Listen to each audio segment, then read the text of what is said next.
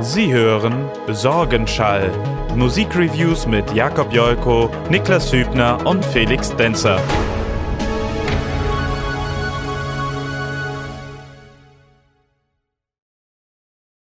Hallo und herzlich willkommen zur dritten Folge der ersten Staffel Sorgenschall. Mir gegenüber sitzt der wundervolle Jakob Ich Jolko. darf auch mal wieder mitmachen. ja, das auch mal nach der letzten. Folge. Ja. Zu meiner Linken der wundervolle Niklas Hübner. Ja, schön, dass ich wieder da bin. Und mir gegenüber unser heutiger Gast, und äh, ich habe die besondere Ehre, ihn vorzustellen, Joachim Witt. Hallo, hallo. Wir freuen uns ganz doll, dass du hier bist und heute mit uns über Musik redest. Ich bin auch unglaublich gespannt, was du zu deinem Album 2017 sagst, denn wir haben heute eine Themenfolge Best of 2017. Aber bevor wir dazu kommen, stelle ich erstmal hier den Mann, der neben mir, rechts neben mir sitzt, vor. Und zwar, das ist der Felix Denzer. Schön, dass du da oh, bist. ja. Alter, wie aufmerksam du bist. Das ist sehr lieb, ja. So, 2017, das ist heute unser Thema. Genau. Ähm, Denn wir hatten ja in der ersten Folge Best of 2016, dann hatten wir in der zweiten Folge ein bisschen was Aktuelleres. hatten wir eine Spezialfolge ja, eine Spezialfolge Genau. ohne Jakob mit André. mit André. Jetzt wäre ich hier auch noch so mitleidig angekommen. Das ist ja nicht zum Aushalten. Und ja, es hat sich wieder etwas verändert. Schaut euch mal um.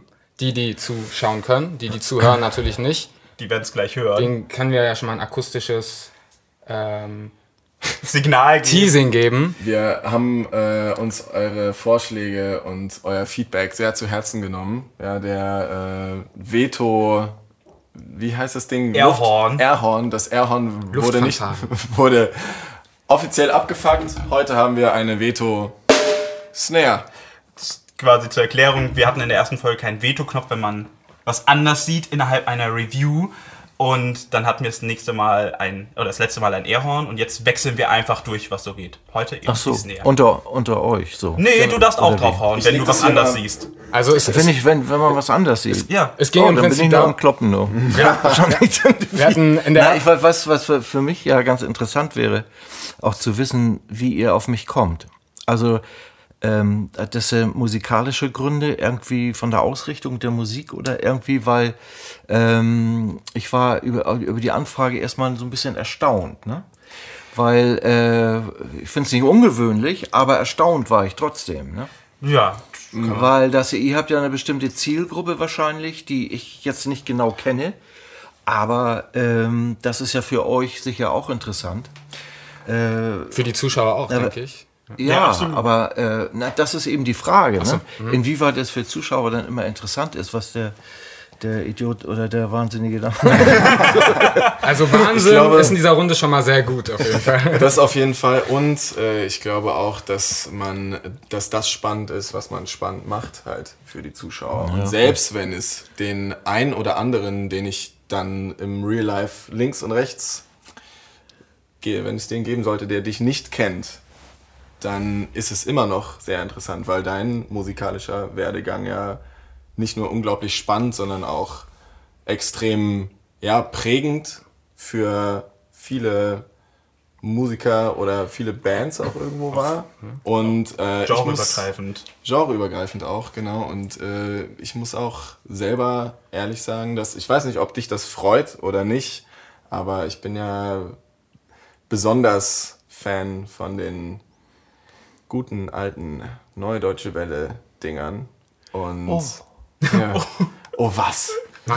Unglaublich, dass das jetzt Hört kommt. man das noch gern nach all ich den muss Jahren? das, ich muss das Nein, sagen. das, du, das ist, äh, aber gerade auch äh, jetzt bei deiner Altersgruppe, ne? ja. Es ist auch so, dass zum Beispiel Chris, mit dem ich arbeite, Chris Harms von Lord of the Lost, der ist ja ungefähr in deinem Alter. Und so, oder in, in, in, eurem Alter. Und da ist es halt so, dass der sich auch, obwohl er ja komplett andere Musik macht und so, ähnlicher äh, wie ich auch heutzutage, ist er aber unheimlich äh, reflektiert, unheimlich auf die 80er so. Wo ich manchmal denke, oh, ja, und wenn so bestimmte Sounds kommen, ne? Da, wo ich dann irgendwie so, oh, das kann Ist ich das so? echt nicht mehr hören, ne?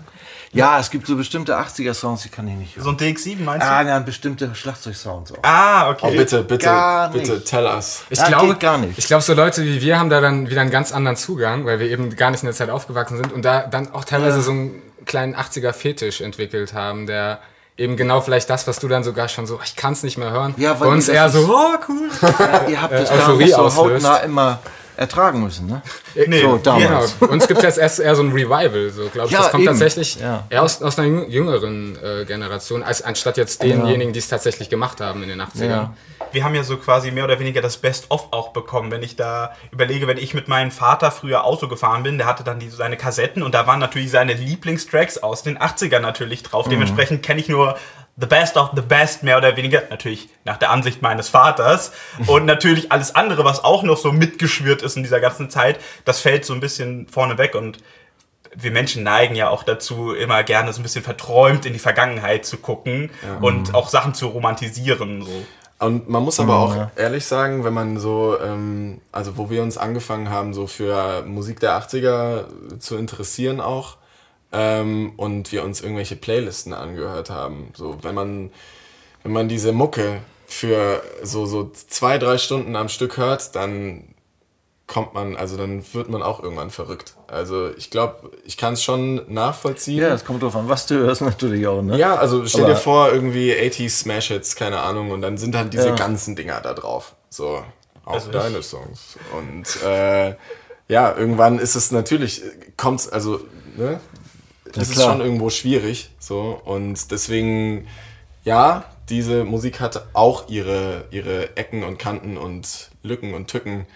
Ähm, so wie es mit der heutigen Popmusik auch ist.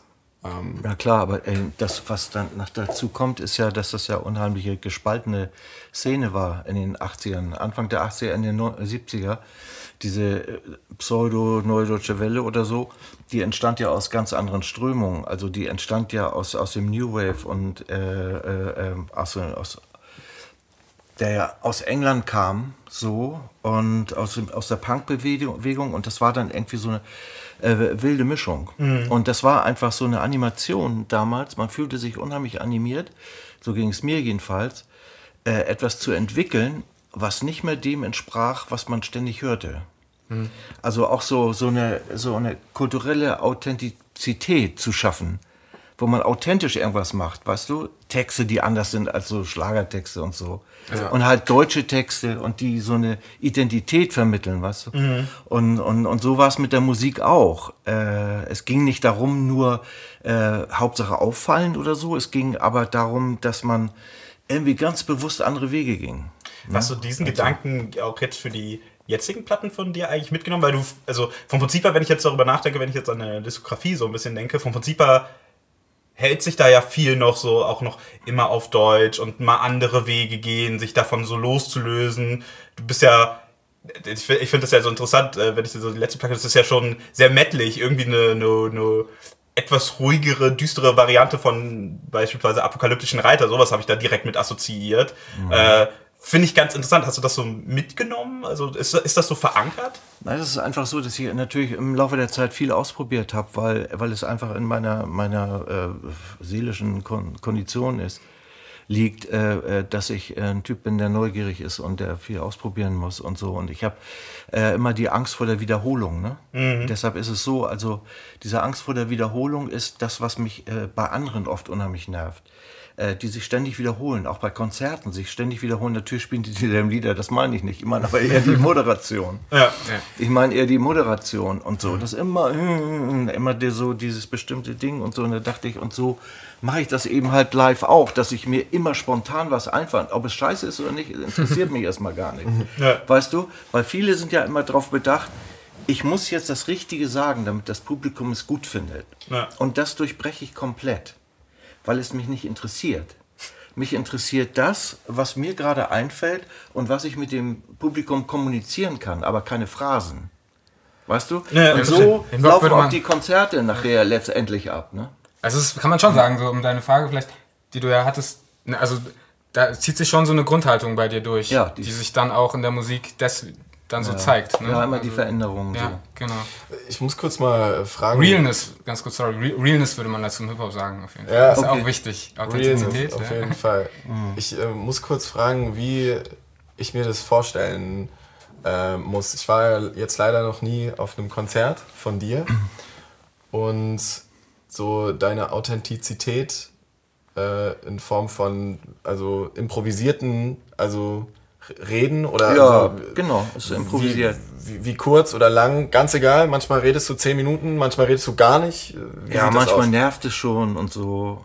Äh, und so. Und dann äh, kommen auch manchmal Zwischenrufe, ich spiele jetzt mal weiter und so. Und dann Wirklich? ergibt und dann, ja, es ist äh, äh, vereinzelt so, ne? Aber trotzdem nervt mich sofort. Äh, weil es mich ja in meiner Konzeption auch stört dann und äh, damit ich immer nah äh, drauf und dran, den rauszuschmeißen. Das sage ich ihm auch dann. Das erweckt natürlich wieder eine gewisse humorvolle äh, Geschichte, was wieder anderes nach sich zieht. Und so ist immer eine, ein Teil Provokation, ein Teil äh, Bestandsaufnahme und äh, äh, Erklärung. Also so eine eigentlich eine wilde Mischung dessen so. Und was einem gerade einfällt. Vom Prinzip her, ich wollte nur noch auf deine Anfangsfrage so ein bisschen zu kommen, warum wir dich eingeladen haben. Genau für solche Gespräche. So, das, das soll ja dieses Format auch einfach beinhalten. Wir dachten, so mit diesem Erfahrungsschatz, was so einfach kommt, da muss unglaublich viel Input einfach auch für uns und auch für quasi unsere Zuschauer und Zuhörer Das stimmt sein. schon vielleicht, aber es ist immer auch sehr tagesformabhängig. Ne? Das ja das immer. Ist, das ist ja, geht euch ja sicher auch so. Ja. Und das ist auch auf der Bühne so. Manchmal ist der Abend nicht so geil Ja. von den Ansagen. Und dann ein anderer Abend ist wieder richtig geil. Und so ist es einfach. Und das kann man auch nicht verhindern. Und ich lasse es lieber so sein, als wenn ich es irgendwie statisch, irgendwie damit nicht schief gehen kann, jeden Tag dasselbe mache. Weil es ist uninteressant. Ja. Also aus meiner Sicht. Ne? ja. Und äh, in der Musik ist es also jetzt live, wenn du live spielst, ähm, wird dann auch mal ein Song zwei Minuten länger gespielt oder Ja, es die- gibt Songs, oder, oder brauchst du da so deine Bass? Ich brauche meine Bass. Die werden eigentlich, grundsätzlich wird es so gespielt, äh, äh, wie, wie also mein Publikum es gut findet und gehört hat. Also ich improvisiere nicht wild rum mit den Titeln. Es hat mich immer bei anderen Künstlern, wenn die sowas gemacht haben, hat mich immer genervt. Weil ich hatte bestimmte Titel, wenn ich die gut finde, so wie ich sie gehört habe, und die verändern die oder machen andere Gesangslinien rein, nervt mich total. Jetzt aber. Erste Vetos Der für heute. Ja. Wir müssen übrigens die immer wieder locker machen, glaube ich. Ich kümmere mich darum, die immer wieder locker zu machen. Du, bist aber der es, Lockermacher. es ist aber so, dass sich das natürlich auf bekannte Titel, wenn die Titel unbekannt sind, ist es ja egal. Weißt du, Aber- aber wenn die Titel bekannt sind, finde ich scheiße. Aber eigentlich ist man ja auf einem Konzert, also es gibt ja so auch zwei Arten von Musikern gerade heute, also nicht nur zwei, aber auf jeden Fall zwei, die sich stark unterscheiden. Die, die halt wirklich alles live machen, die, die aus, ausschweifen und improvisieren und reagieren auf das, was sie machen. Und dann gibt's die Playback Boys und Girls, die ähm, ja gar nicht anders können und dann mit ihren Stems und mit ihren äh, Playbacks arbeiten und dann ja, klingt der Song eben genauso wie auf der Platte. Ähm, ich find's wahnsinnig nervig, wenn's so ist, muss ich sagen. Ich hatte das früher, ich, hab, ich erinnere mich oft, als äh, ich Kind war, da war ich mal auf einem äh, Konzert von Gerhard Schöne, ich weiß nicht, ob du den kennst, so ein Liedermacher aus dem Osten. Und äh, es war mein allererstes Konzert, wo ich jemals war. Und in einem Song, ich erinnere mich so genau daran, war, da war halt so ein kleines Ensemble dabei und so eine Querflöte. Und in einem Song im, im Refrain spielt diese, spielt die, spielte die so eine Melodie. Und ich habe das so abgefuckt, weil das in dieser Studioversion eben nicht vorkam. Und habe jahrelang auch noch so, war jahrelang noch so in diesem Vibe, dass ich das doof finde, wenn da was verändert wird. Und irgendwann, so, wenn man dann auf Konzerte geht und bla, fällt einem dann auch so, dass die Überraschung, die man erleben kann live, ja genau darauf fußt. So, dass, dass da man eben. Ja. gebe ich dir auch recht. Aber es ist, funktioniert nur dann, wenn es tatsächlich auch mindestens ebenso gut ist. Wie das, was du kennst. Und das schaffen nicht alle. Das Die schaffen wenigsten. die wenigsten. Und ich hab, kann mich erinnern, ich war vor einem Jahr, anderthalb Jahren bei einem Konzert in Hamburg, äh, Lana Del Rey zum Beispiel. Ne? Mhm. Weil ich die einfach irgendwie toll finde, die Musik auch so. Ne? Und äh, Ich finde die auch naja, ganz toll. Ich finde die auch ganz toll. Ja, ganz toll. Also, und die haben ein Stück gebracht, das wurde völlig verändert. Das war plötzlich total sphärisch und flog einfach durch den Raum und einfach weg. Und weißt du, das war so, so geil. Weißt du, das fand ich dann besser als das Original. Aber ich habe sowas vielleicht dreimal in meinem Leben erlebt. Und ich bin einige Jahre alt. Also, Das ist irgendwie traurig. Warum, Ja. warum ist das, warum passiert das so selten? Also, weil es wenige können. Also muss man mal eindeutig sagen. Also man muss einfach so weit gehen, sagen zu können, macht es bitte nur dann, wenn ihr es auch könnt. kurze, Also man, man geht es ja nur um die Veränderung. Wenn es nur um die Veränderung geht, dass es anders ist, das reicht nicht. Man muss prüfen, ob es mindestens ebenso gut ist. da muss ich jetzt dazwischen äh, fragen kurz. Ich weiß nicht, ob das dich nervt, aber ähm, wie ist es da mit dem Goldenen Reiter? Da hast du ja eine, eine neue Version oder eine, eine Version, die jetzt zu deinem jetzigen Musikstil passt. Das ist einfach ein Update, ja. Also mit harten Gitarren halt. Ja, Das ist normal, das macht man, also dieser äh, der Sound von früher, der überträgt sich nicht mehr so, der fällt dann extrem ab, wenn ich es mache. Und das muss an die anderen Sachen angepasst werden. Interessiert auch keinen. Weil die fahren sofort auf das Ding ab. Und das interessiert die auch nicht, dass es jetzt härter ist oder so. Das heißt, live wäre es dann schon, es gibt quasi Updates auch von, von alten Hits zum Beispiel, die dann ins, ins neue Klangbild Ja, Herberts sich ein- auch, Okay, mhm. D- genau so eine Frage hätte ich mir nämlich auch gestellt, wie man sich das live vorstellt, ob das dann ein Mix aus ganz vielen Genres ist oder ob das dann doch geschlossen irgendwie ist. Ne? Ja. So, so kann ich Ja. mir das vorstellen. Also beim Herbergsvater habe ich auch zum Beispiel so, das ist Open End. Das können die von mir aus so lange spielen, wie sie wollen. Ich gehe nur irgendwann ab von der Übrigens, wenn beim Stichwort Goldener Reiter jetzt noch nicht äh, jedem klar geworden ist, wer hier äh, sitzt auf der Couch, dann dann schaltet bitte googelt ab. den bleibt, Nein, nein. nee, bleibt dran auf jeden Fall. Ihr müsst dann dran Direkt- Genau, stimmt. Nachschlagen, wieder einschalten und dann seid ihr im Bilde. Ja. Ja. Ich finde unglaublich lustig, dass wir die ganze Zeit über, über auch über die 80er und Updated Sound reden, weil mein 2017er Album ist genau in so einem 80er Sound gewandt und Update passt auch da immer gut. Ich bringe nämlich mit ähm, Felix und seine Übergänge. Ja, Wie ne? immer und Flieg. Ja, natürlich. Ulva mit The Assassination of Julius Caesar. Und wer uns schon kennt, der weiß, dass wir ganz große Ulva-Fans sind. Aus dem einfachen Grund, Waren. wow, wow. Äh, aus dem einfachen Grund, weil man nie so richtig weiß, was man bekommt. Das ist so eine musikalische Wundertüte, beziehungsweise ich finde es so wie so eine, so eine Überraschungsbox fürs Plattenregal, weil du greifst in ein Album rein, dann kriegst du irgendwie, der Erstling ist Black Metal, dann kommst du in, in so eine Folkrichtung, irgendwann gab es Trip-Hop Anfang der 2000er, dann hatten sie jetzt eine sehr, sehr lange Psychedelic-Rock-Phase und jetzt, 2017, kam sie dann mit Elektropop mit Darkwave-Allüren um die Ecke. Und das hat mich im ersten Moment sehr, sehr gefreut, weil so mit den vorherigen Alben, die so sehr psychedelisch oder sehr experimentell waren oder zum Teil nur noch Sphäre, die fand ich, also die waren interessant, aber schwierig als Zuhörer zu hören. Und das war jetzt das erste Mal wieder, dass ich seit langer Zeit dieser Band so richtig durch ihr Album folgen konnte. Und ähm, ja, wie ich schon sagte, musikalisch ist das eben in den 80ern so ein bisschen zu verorten. So ein bisschen Deepesh Mode wird da sehr viel genannt. Aber es ist jetzt keine. Es ist eher so eine Reminiszenz als eine Kopie der 80er, um das so ein bisschen vorne wegzunehmen. Also es ist schon so ein geupdateter Sound, aber es spielt so glasklar mit der, mit der Stilistik. Äh, ich werde mal meine Notizen hier so ein bisschen vor mich legen, damit ich auch nichts vergesse, was ich sagen wollte. Ähm, ich freue mich übrigens auch, dass ich endlich mal über Ulva reden kann, auch in der Folge, dass es sich anbietet. Das wollte ich nämlich schon immer. Seit wir dieses ganze, diesen ganzen Kanal gestartet haben, wollte ich immer schon mal über Ulva reden und jetzt bietet es sich an, sogar mit einem aktuellen Album. So ein bisschen Hard Facts auch zu der Platte, die geht äh, 43 Minuten, was ich für eine Albumspielzeit eigentlich ziemlich gut finde. Also, wie, wie, siehst du, wie siehst du das? Was ist so für dich so die ideale Albumlänge? Also mir ist ehrlich gesagt ziemlich egal. Ich finde es äh, ist eigentlich gut so. Ich weiß nicht, bei mir ist glaube ich 53 oder so. Und äh, ich finde, ich finde dieses äh, inflationäre, äh, so viel Titel wie möglich drauf, finde ich völlig unpassend. Ja. Weil es trägt nur zur Desorientierung bei und man meint immer, man muss ganz viel bieten. Äh, auch für das Geld, was sie bezahlen. Ich halte es für Unsinn, weil äh, diese Desorientierung, die dann anfängt, man behält überhaupt gar nichts mehr richtig. Voll. Und äh, es konzentriert sich es äh, äh, nicht richtig mehr auf das Wesentliche. Absolut. Und deshalb finde ich finde finde ich super. Also Ja. finde ich gut. Jetzt so die Länge. Noch Ich so hab's ja auch durchgehört?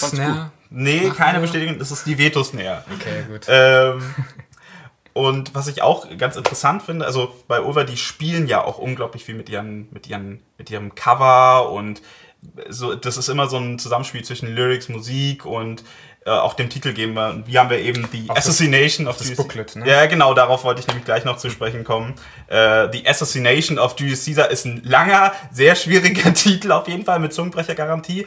Und äh, wer sich so ein bisschen in der Kunsthistorie auskennt, Jakob, jetzt bist du gefragt, von wem ist das eine Skulptur? Von einem Menschen. Bernini, der, der unglaublich viel in, äh, in Rom. Äh, ich glaube, der heißt Bellini übrigens. Nein. Ja. Jetzt google ich. Bernini, Leute. nein, Bernini. Bernini. Lassen wir das doch einfach die, die Demo ganz Nein. demokratisch die Mehrheit Wie. John Hopkins mit H. ähm, warte, kannst ja einfach im Booklet rausfinden, ob ich jetzt einfach wieder dumm bin. Ähm, Die Chancen ja, stehen und während äh, Felix so durchs Booklet plättert. Nein, Bernini. Ah, ah, ich wusste es doch. Nicht Aber du hast Berlini gesagt. Nein, Bernini. Dann musst habe ich einfach nur sehr undeutlich gesprochen. Ich werde es einfach in der Aufnahme, ich werde es in der Korrektur hören. Äh, nee, wir haben das. Jetzt bin ich, komme ich wieder zurück nach dem ganzen ein bisschen Angeflaxe. Ähm, genau, Skulptur von äh, Bernini, ähm, direkter Bezug eben so zur, zur römischen Kultur, also zum, zu Rom, Julius Caesar, also zieht sich das schon ein bisschen durch und sie haben allgemein ähm, in diesem Booklet, das wollte ich eigentlich gerade rausholen, quasi immer passend zu den Songs geschichtliche Bilder ausgewählt. Also du hast zum Beispiel beim ersten Track, äh, kennt man jetzt nicht direkt, aber es ist tatsächlich Prinzessin Diana, so bei ihrer Hochzeit. Und darum dreht sich's auch, ich kann es euch auch gerne rübergeben, äh, dreht sich's auch in dem Song so ein bisschen, da werde ich auch gleich noch drauf eingehen. Und du hast ähm, ganz hinten bei 1969 Niels, äh, Niels Armstrong, den Astronauten, Neil. Lance Armstrong. Lance Lance. Armstrong war der Fahrradfahrer. Nein, dann war ich doch bei Nils. Mann, es verwirrt mich. André, Aber Neil Aber heißt Neil. er. Neil. Armstrong. Ach, es ist sehr warm hier. Neil Armstrong, der Astronaut. Das hat mich alles ganz Was, verwirrt. was ich mega cool finde, äh, auch, auch ein Foto von Napoleon vor den Pyramiden Vor der- von vor der. Sphinx. Äh, vor der Sphinx, genau. Jetzt schmeißen wir alles durcheinander. Aber im Endeffekt ist das auch das Konzept des Albums. Die schmei er schmeißt alles in einen Topf und ist äh, überall quasi, ähm, es ist sehr symbolschwer. Ja, vor allem sind die Verbindungen auch, äh, die er zieht, sehr, sehr krass. Ich glaube, das wird am einfachsten, wenn ich so ein bisschen über den ersten Song rede. Das ist so für die Struktur, wir haben so ein bisschen die Struktur, die ich gerade aufgelöst habe, weil wir durcheinander gequatscht haben, weil ich Quatsch erzählt habe. Äh, wir haben immer so eine Einleitung und jetzt gehen wir über so in den ersten Song, weil wir für uns immer sehr, sehr wichtig sind, wie wird ein Album eigentlich eingeleitet, weil vom Prinzip her macht man sich ja schon Gedanken, wie ist man so den wichtig, ganzen rein, wichtig, ja. so, so reinführt. Und das ist Nemoralia und das ist das römische Fackelfest der Diana. Das wusste ich tatsächlich aber auch nicht vorher. Das musste ich auch nachgoogeln, weil ich dachte so, was ist das denn für ein Fantasiewort? Ka- Kanntest du das? Nee. Nee, auch nicht. Und das ist ganz lustig, weil sie deswegen, weil da ist ja Prinzessin äh, Diana quasi drauf im Bild und sie verbinden dieses Fackelfest der Diana mit Prinzessin Diana in den Lyrics plus dem Brand von Rom durch Kaiser Nero. Also eine ganz abstruse Mischung lyrisch, das so zu verbinden, wäre ich jetzt nicht unbedingt drauf gekommen, aber es soll ja auch immer so ein, bei denen so ein Mischmasch lyrisch sein, äh, eben durch die Zeiten und durch die Mythologien, aber es ist auch unglaublich kryptisch, muss man sagen, es ist sehr wenig Text. Für mich allerdings ein krasser Pluspunkt, dieser Aspekt. Äh, Lyric, Cover und diese Verwurstelung von den Zeiten, äh, irgendwie dann doch zu- zu den gemeinsamen Nenner rauszuziehen, auf einen Song zu packen. Genau mein Ding, muss ich sagen. Ja, es ist, ich fand es auch mega cool, so vom Gesamtkonzept. Es ist aber natürlich auch super verschroben und das Man machen muss, sie immer. man muss es ja aber auch nicht verstehen. Ne? Ja, das stimmt, das ist das macht nicht nur, wenn man sich ein Album so rein denken kann, es aber nicht muss. Ne? Wisst ihr, was ich denke? Ja. Ich finde es ein bisschen phrasenhaft. Die Lyrics? Irgendwie, ja. Ja, ja, das, das Sind sie auch. Ja, Aber mit der Musik in Verbindung bin ich teilweise wirklich überrascht gewesen, wie wenig es phrasenhaft rüberkommt. Also Aber- es gab nur diese eine Stelle, wo er dieses, diese Wiederholung kommt. Äh, Rome Shall Fall äh, mit, mit, mit dem dritten Track, Rome Shall Fall. Wir wechseln jetzt aber auch gerade so ein bisschen durch die ja. Struktur. Äh, bei, also zu den Lyrics habe ich auf jeden Fall auch was und auch zu den Gesangsmelodien später so eine Komposition. Ähm, sagen wir mal, ich finde ich, ich find die Verwebung immer interessant, aber es ist so. Es ist auch sehr wenig Text so in, in, in dem Sinne. Shining in the lake, sleeping with the stars, as good Christians illuminate the garden. Human candles burning under Roman skies. Nero lights up the night. Ja, also es klingt aber trotzdem, es hat was sehr Romantisches. So. Ja. Und Also ich finde es, äh, also ich habe mich da nicht so reingelesen in den Text, weil ich sehe das immer etwas plumper, ehrlich gesagt. Ich sehe das weniger äh, wie ein Kritiker, sondern ich sehe es plumper, wenn ich das jetzt so in der Hand habe. Passt es hundertprozentig zur Musik. Also äh, die Foto, die Gestaltung, äh, auch die, die, das, was an Fotos benutzt wird und auch diese diffuse Gestaltung, dass das äh, sehr abgeblendet ist und so. Und auch der Ton auf dem Schwarz ist sensationell. Also ich finde das ganz toll. Das ist wahr. Ja. Und, ähm, und das passt äh, so gut zur Musik. Und ich, ich weiß nicht, ob ich so weit gehen kann jetzt. Ihr wolltet ja auf den Text auch noch weiter eingehen. Da bin ich nicht so eingetaucht. Nö, alles easy. Äh, ehrlich gesagt, weil das auch zu kurzfristig ist. Ich muss ja alles durchlesen.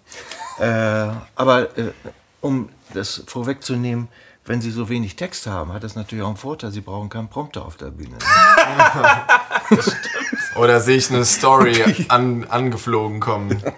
Oh, Hast du eine Story mit Prompter? Prompter? Oh, da gibt's. Nee, eigentlich nicht. Aber hast Achso, ist das jetzt. Willst du die, die Frage? Nee, also ich benutze ja immer einen Prompter. Echt? Ja, das tun ja ganz viele. Für- Viele merken das nicht oder so. Ach. Ich hasse dieses Gefühl, mir könnte ein Text wegrutschen. Und das, Okay. das, lenkt, hab ich mich, das gehört. lenkt mich von der Performance ab. Weil ich finde die Performance wichtiger, als den Text zu behalten.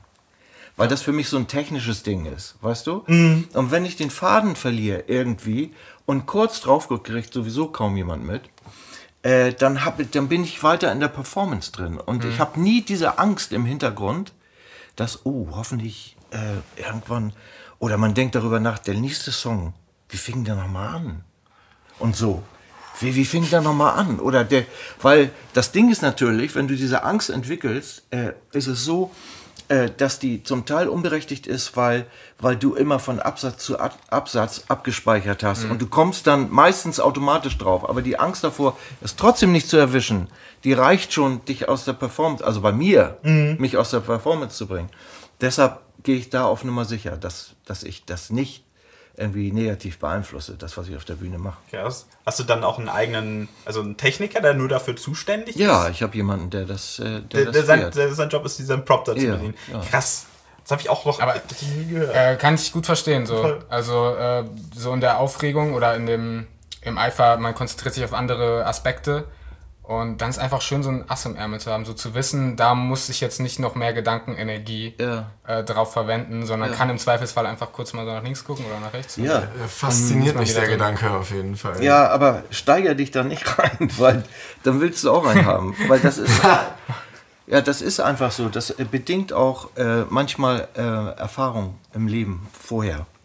Ich habe ja äh, Schauspielausbildung gemacht mal und ich habe mal an einer staatlichen Schauspielschule vorgesprochen und hatte dort einen Texthänger und zwar einen eklatanten Texthänger, worauf ich es abbrechen musste.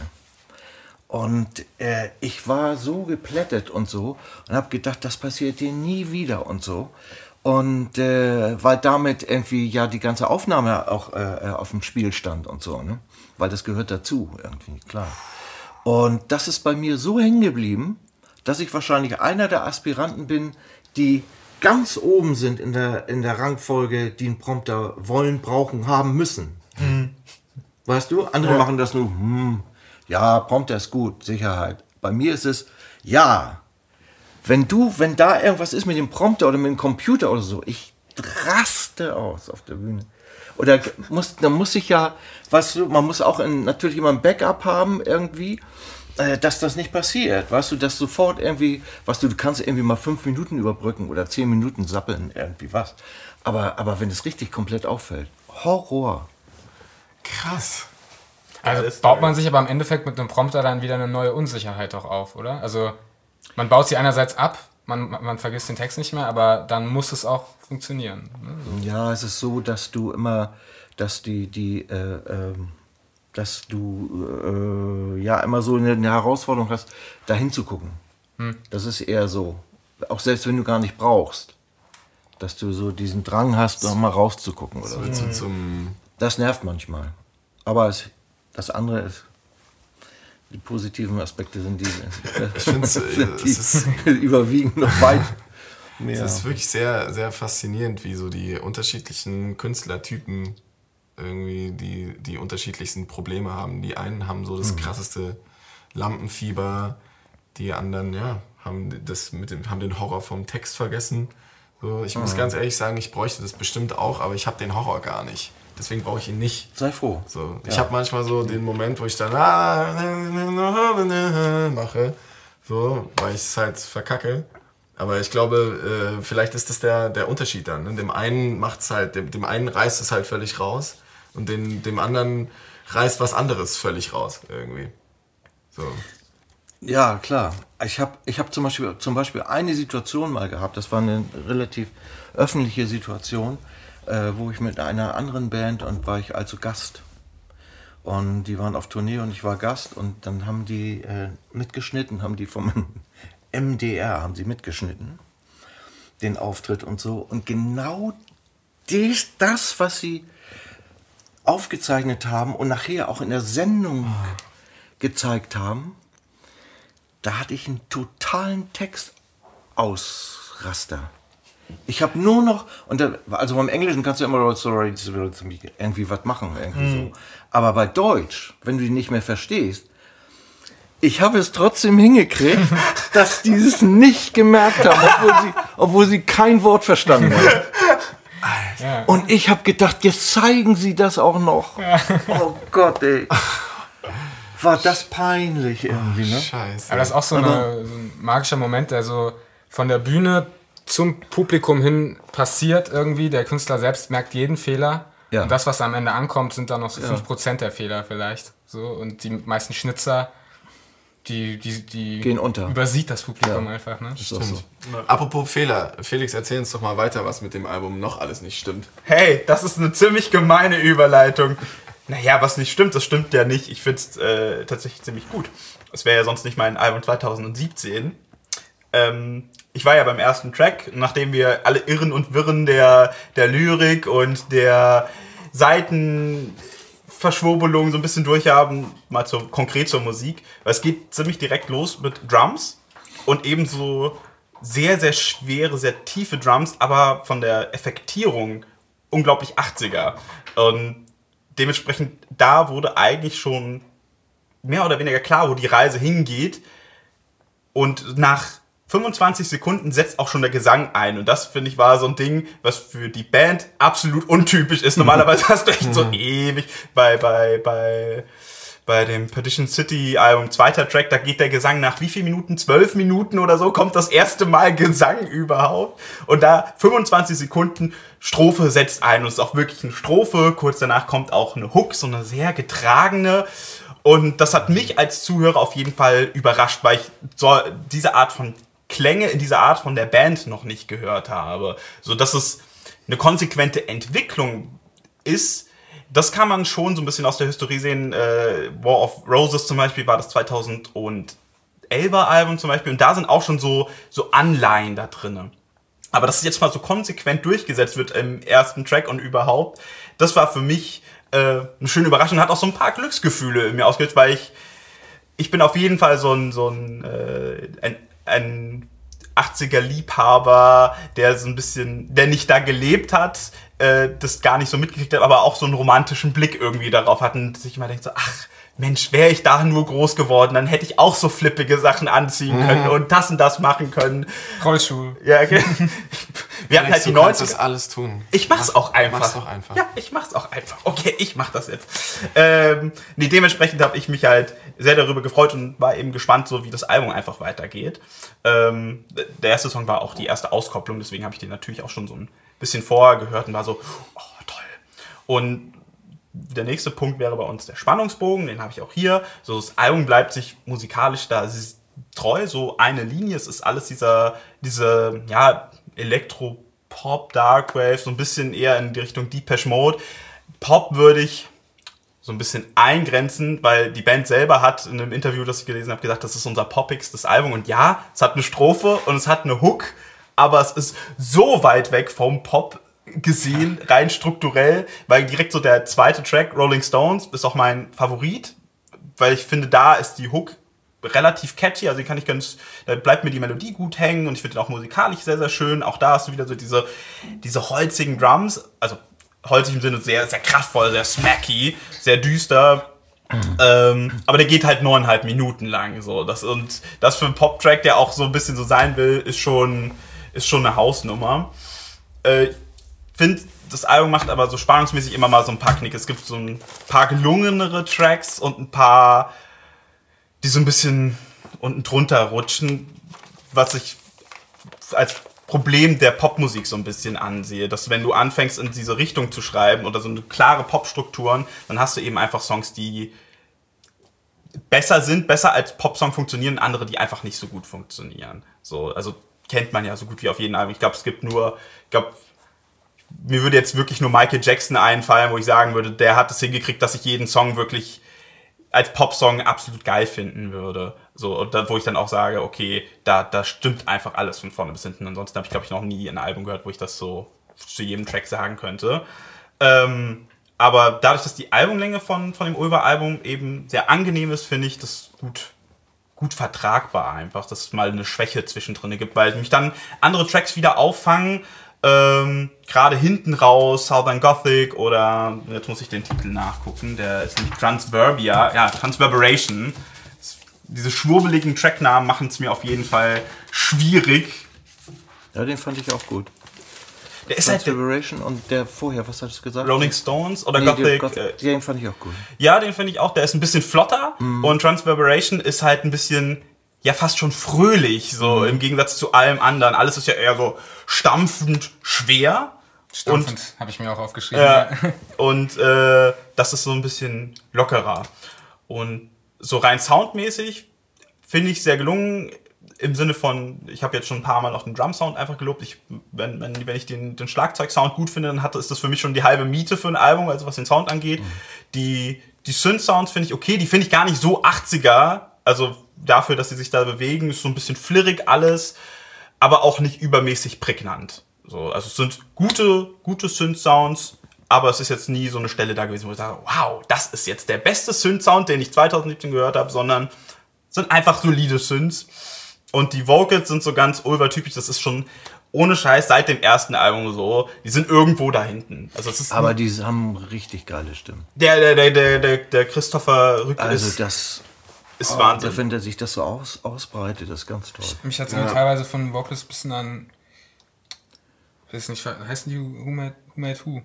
Ist so am Ja, bisschen, so ein- Ja, jetzt ist ja dieser Bariton. So. Kleines bisschen, ja. vom, vom Vortragsstil auch so. Es ist halt, die haben halt einfach dieses Ding von Voicings machen halt auch mega drauf. Ne? Es ist so ultra on point einfach. Und auch die Mehrstimmigkeiten, die da so drin sind, es ist einfach so, so auf den Punkt äh, produziert irgendwie. Und das Geile ist ja auch, man, äh, hier Sänger müssen ja auch irgendwo wissen, wo sie zu Hause sind. So. Und bei denen hat man auf jeden Fall das Gefühl. So, dass sie da, die gehen da auch gar nicht raus, so, sondern die haben so das Ding und da drin sind sie halt mega perfekt. So. Zeit zu lesen. Also ich, ich habe das etwas anders irgendwie empfunden. Mhm. So, also ich habe gar nicht diesen Link zu den 80ern bei denen. Sondern in, ich ja überhaupt gedacht, nicht. Ich habe ich hab eher das Gefühl, so, die haben viel Pink Floyd gehört und so. Also so sphärische Mhm. äh, Sachen eher so in den 70ern. Und, und, und, und das gefällt mir daran auch so wahnsinnig gut, nicht weil es mich daran erinnert, sondern einfach weil es so sphärisch abgeht und trotzdem also so gewisse Melodien auch da sind und so Songcharakter äh, weitgehend hat. Und darüber hinaus äh, ist es manchmal richtig, hat richtig epische Stellen für mich. Ja, es ist ganz Fall. groß. Es ist groß. Es ist richtig großzügig gedacht. Und das finde ich richtig gut an dem Album. Ja. Weißt du, dass es, dass diese Denkweise in keinem Moment irgendwie so rüberkommt, als wär- wären die. Denen ist das einfach nichts peinlich. Das finde ich Ja, super. voll. Und, und deswegen, genau aus diesem Grunde finde ich zum Beispiel auch die Lyrics nicht äh, problematisch, weil es eben, ich finde, genau dazu passt, genauso wie das da ist. Und ich bin ja jemand, der eigentlich sehr kritisch ist. Und es gab auch Stellen, wo ich dachte so, aber ich musste dann immer wieder sagen, ja gut, aber andererseits, wie willst du es anders machen auf der Musik, so wie das da, wie sie es da drauf geschrieben haben, ähm, würde ich es auch gar nicht anders hören wollen. Vor allen Dingen, weil es eben auch so ein starkes Konzept hat für mich. Äh, und ich es dann cooler finde, eher so symbolische Zeilen zu haben, die dann noch woanders hin verlinken. Irgendwie. Ja, schon. Also Ich wollte es nur stimme relativ. ich auf jeden Fall zu. So. was halt, was die Band halt schon schon immer konnte, ist, dass sie, dadurch, dass sie ja immer so diese Genres wechseln, dass trotz alledem, dass sie gewechselt haben, immer das gekonnt umgesetzt haben. So, dann haben sie 2001 diese Trip-Hop-Scheibe gemacht und die ist eine waschechte Trip-Hop-Scheibe. Super produziert, alles super. Dann kommt eine Am Am Ambient-Scheibe, es ist super geiler Ambient. Und jetzt kommen sie damit halt um die Ecke. Das heißt, sie setzen es schon immer sehr, sehr konsequent einfach um und es ist nie es ist nicht, sie verlieren sich nicht unbedingt da drin. Wenn ich jetzt zum Beispiel denke, ich glaube, ein Jahr vorher kam von Trendmüller Fiction raus. Das hat sich auch so an die, an die 80er angelehnt, aber es hat sich irgendwo darin verloren. Also es kam auch nicht so richtig daraus raus und hatte für mich so ein bisschen, ja, war so ein bisschen enttäuscht nach dem Hören. Und das habe ich bei dem Album gar nicht so, sondern ich habe so, ich weiß, wo sie, was sie machen wollen und ich finde es total konsequent. Und auch, auch so von der Komposition, ähm, es, gibt, es gibt wenig Stellen, die ich halt, sagen wir mal, da dahingehend schwierig finde. Also ich finde die halt nicht schon gut am Ball. Das Einzige, was mich so wirklich gestört, oder was heißt wirklich gestört, ist auch falsch. So, wenn man so ein bisschen durch die Historie hört, er weiß halt so, also der, der Sänger, der weiß genau, wie er seine Stimme halt einsetzen muss. Und weiß, dass er geil ist. ja, aber er macht dadurch halt immer dieselben Sachen. Das sind immer so Okay, so- dieselben so- Bögen, die er angeht Okay. und so weiter. Und einfach- ja. dann hast du halt sehr schnell dieses Art, das habe ich doch schon mal bei ihm da und da gehört. So, dass er erfindet sich halt nie neu. Das Aber kann, ist ist eine auch, Eigenart auch. ja, ne? natürlich, ist auch eine Charakteristik. Es ist witzig, dass dieses Problem in den meisten Fällen nur bei, unter Musikern oder in der Musik diskutiert wird, dieses Problem der Wiederholung. Wenn wir so in die bildende Kunst schauen, dann ist es ja so ein bildender Künstler ist dann oder äh, eher besonders geil, wenn er so das sein Ding hat und das einfach immer weiter und weiter halt entwickelt. Aber du hast halt teilweise Maler, die dann kannst du halt den, ja, den, ja, und den kannst du so zugucken, da verändert sich dann so Lucian Freud zum Beispiel, wenn wir so den nehmen. Der hat sein ganzes Leben, ich, lebt er noch? Der lebt, glaube ich, noch. Lebt er noch? Nee, ich glaube, der ist tot. Der hat sein ganzes wir über Leben, der hat sein ganzes Leben lang nur Porträts und also hauptsächlich so, das ist sein Steckenpferd, so Porträts und irgendwelche Menschen und Körper und sowas gemalt. Keine Sau. Kräht danach, so, ob, ob er nicht mal vielleicht einen Menschen in der gleichen Pose oder so gemalt hat. Ist einfach geil. Lucian Freud ist einfach geil. So. Und in der Musik, und das, davon müssen wir eigentlich allgemein mal wegkommen, glaube ich, dass in der Musik es ähm, so wichtig ist, sich nicht zu wiederholen. Eigentlich ist es doch völlig normal, dass wenn man äh, Musiker ist oder Künstler ist allgemein, dass man sich, dass es so bestimmte äh, automatisierte Dinge gibt im Körper, die einfach aus einem rauskommen und die sind, das sind die echtesten Dinge. Und wenn die sich wiederholen, ist das nicht schlimm. So. Nee, also äh, ja, finde ich auch, dass es nicht schlimm ist. Dass es, ich nenne es immer den Peter Maffay-Effekt, weil äh, da. Was lachst du? Man versteht, man versteht, was du meinst. Ähm, Alle so, ja. Es ist einfach, das ist ja nicht schlimm, dass sich äh, äh, jemand wieder. Manchmal ist es ja auch so, dass es jemand nicht anders kann. einmal. Dann ist es aber auch, äh, ein weiterer Aspekt ist natürlich, dass äh, äh, Leute ihre Fans nicht enttäuschen wollen, weil die den Sound gewohnt sind. Und die haben Angst davor, wenn sie jetzt einen anderen Sound machen, dass sie keine CDs oder keine äh, Downloads mehr haben. Das ist mein Paradebeispiel. Verstehst immer du? Metallica, immer schon. Das, Da- Und deshalb hauen die auf ihrem Sound rum von, äh, äh, von 12 Jahren bis, bis äh, 93. Und das ist Einzige- Slayer egal. war es auch immer so. Und das Einzige, was sie sich trauen, ist, äh, so kontemporäre Elemente mit reinzubringen. So wie Lana Del Rey zum Beispiel mit ihren Trap-Songs Ja. auf ihrem neuen Album. Aber. Ah, das ich flame heute nur rum. Ich bin, ich bin nicht schlecht gelaunt oder so. Genau, was ich Es sagen wollte. Aber ähm, man, man weiß ja auch aus der Erfahrung, ne, wenn man sich Künstler anschaut, es ist halt auch immer ein Risiko, wenn man sich neu erfindet. So. Stimmt schon. Immer ein Risiko. Es ist immer ein Risiko. E- Einigen Leute sind eben so gepolt, so denen macht das Spaß, das ist für die Herausforderung, so schätze ich dich ein zum Beispiel. Und für andere, die sagen so, nee, ich bin lieber bei meinen Leisten bleiben, da fühle ich mich sicher, das ist meine Wohlfühlzone und haben, finde ich auch nicht, finde ich keine gute Einstellung, aber haben wahrscheinlich auch, handeln viel auch mehr aus Angst heraus. So. Ja, aus ökonomischer Sicht. Ja. würde ich fast sagen sogar. Ja, sogar. Ähm, also um keine Fans zu verlieren, dass nichts wegbricht und so. Mhm. Ne? Äh, ist aber es funktioniert ja für einige auch so, weil sie sich darüber nicht so viel mehr Gedanken machen. Aber wenn es um Kreativität wirklich geht, müsste man ja auch andere Sachen ausprobieren. Das stimmt. Wie ist das bei dir? Wie war der Umschwung? So, äh, hat sich das komisch angefühlt, zu sagen, so, ja, ich. Fuck you, ich mache jetzt was anderes? Oder? Nee, ich habe das automatisch immer gemacht, weil ich dachte, ich muss ähm, auch für mich selbst, mir selbst auch was anderes anbieten. So, das war ein Ausprobieren. Das ist so wie in die Lehre gehst und so, keine Ahnung, und Sachen lernst, lernst, lernst, lernst irgendwie so. Und so habe ich versucht zu lernen, mit vielen Dingen umzugehen. Und auch mit verschiedenen Stilrichtungen, die ich dann so mm, dann auch benutzt habe. Aber das muss jeder so denken, wie er, wie, wie er will. Aber Das bringt mich zu der Frage, wie wird's nächste Album dann? Nein, das ist ja, das ist eine gute Frage, weil, weil ich habe jetzt zum Beispiel bei dem Rübezahl-Album ist es tatsächlich das erste Mal passiert, dass mir nichts einfällt, was für mich dieses Gefühl toppen könnte, was ich im Moment bei diesem Album habe. Das hatte ich einmal nur im ganzen Leben äh, bei Silberblick 1981. Das war das erste Die, da, Album, ne? ja, das erste. Und da habe ich das Gefühl gehabt, das hat so ein, vom Sound so ein Alleinstellungsmerkmal gehabt, dass ich gedacht habe, so muss es sein. Und das habe ich das erste Mal jetzt wieder beim Rübezahl-Album, nicht weil es das aktuelle ist, sondern weil ich wirklich das Gefühl habe und äh, ich hier auch jemanden gefunden habe in meinem Umfeld, der mit mir so gut umgeht und ich mit ihm so gut umgehen kann und wir uns so gut ergänzen, dass ich da auf jeden Fall eine ganze Weile weiterarbeite in dem Sound. Das ist für mich völlig klar. Ah, interessant. Das wird das erste Mal in meinem Leben. Das muss unglaublich. 37 Jahre äh, später. Ja, freundlich ausgedrückt. Oder? War es noch länger? Nee, 81? 81? Ach so ist es schon. Oder war es nicht sogar, ich habe für nur mal geguckt, was ist, ist Guck mal, ist- die Zeit vergeht doch nicht so erst schnell. 37.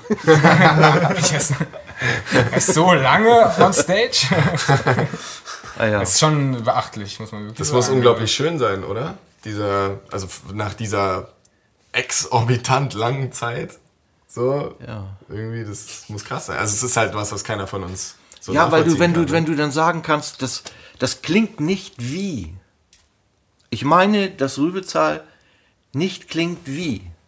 Weil die Mischung zwischen dem Metal äh, und, und härterer Gangart und dem orchestralen und auch äh, dem etwas episch anmutenden Sound, weil das liebe ich ja.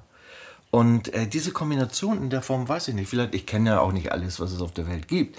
Aber das, was ich kenne, so gibt es nicht. Und das ist wie bei Silberblick. Und deshalb, deshalb, äh, äh, ja, deshalb freue ich mich auch hier zu sitzen, glaube ich. Wie viele sind da, wie viele Alben sind dazwischen jetzt so ungefähr? Acht, neun? Na, viele. Noch Das sind, mehr. äh, weiß nicht, 257 Titel ungefähr. Übrigens auch, dachte ich, wollte ich auch nochmal sagen, ne?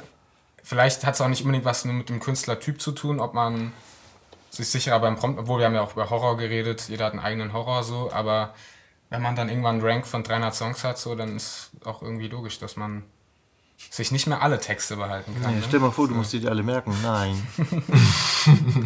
Das ist ziemlich unmöglich. Von, boah, 200, ich habe die Zahl so, sogar schon wieder vergessen. So viele Titel waren das.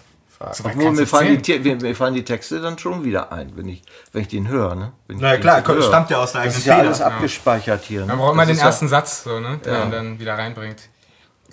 Kenne ich, kenn ich nicht, dieses, dieses Gefühl. Ich schließe mal noch ganz kurz ab. Ich war nämlich noch nicht fertig. Ich überspringe jetzt alles, gehe zum Fazit. Over Assassination of Julius Caesar. Tolles Album, zieht's euch rein. Ende. Das wollte ich nur noch abgeschlossen haben. Ja. Voll gut. Das ist, ist es auch wirklich, finde ich.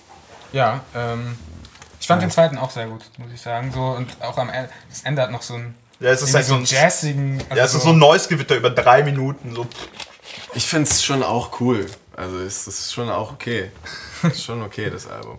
Das ist schon okay. Ich, es, ich, mir gefällt nur nicht, dass Ulver da ist, aber es ist mein persönliches, mein persönlicher Schmerz mit der Band. So. Ach so, das ist jetzt, dass sie jetzt diese Art ja, Musik machen. Ja, ja. Ich, Ach so. bin, ich, Ah. bin, ich bin zum Beispiel totaler Fan von dem Ambient-Album Ah, äh, Shadows of the Sun, was sie gemacht haben. Kenne ich leider gar nicht. Es ist halt so, so da, dazu willst du einfach nur, da, da fühlst du dich, als würdest du auf einem Floß liegen, so auf dem Meer und die Sonne geht gerade unter und du wirst sterben, du weißt genau, aber ist geil. So Aber ist das hast du ja Album. mit dem Album. Ich find's geil, dass sie was Neues. Dass sie Ja, ja, ist ja okay. Ja, ja, ist schon okay. Es ist- sind wir auf der Ebene des Geschmacks wahrscheinlich auch, ne? Ja, ja, auf jeden Fall. Apropos Geschmack, eine Band, die mit ihrem allerersten Album von der allerersten Sekunde an meinen Geschmack sehr gut getroffen hat, ist Al J. Und über das 2017er Album Relaxer werde ich jetzt kurz sprechen. Ähm, man muss dazu sagen, die erste äh, Situation, wo ich glaube, wir waren, wir saßen alle in einem Raum, wo wir zum ersten Mal äh, an Awesome Wave gehört haben von äh, Al J, das erste Album. Und es war tatsächlich auch, da kam das auf, was du gerade schon erwähntest, ähm, noch nie gehört, kein gekannt, der so klingt. Es war mind-blowing, absolut krass irgendwie. Ähm, ich weiß nicht, bist du mit der äh, Band vertraut? Hast du schon mal was von denen Nein. gehört? Die ähm, kommen aus England, aus Leeds, glaube ich. ne? Und ähm, wenn ich die Musik mit Worten malen müsste, würde ich sagen, ähm, es ist Folk mit ähm, Indie Rock, so Brit Stuff ist mit dabei und es klingt durch, besonders durch den Drummer, der glaube ich in seinem ganzen Leben noch nie ein Becken angefasst hat, sondern eher so ist eher so ein Percussionist. Ähm, unfassbar anders, als man sich das, als, als man das sonst so kennt. Ähm, vom Sound her ist es relativ roh.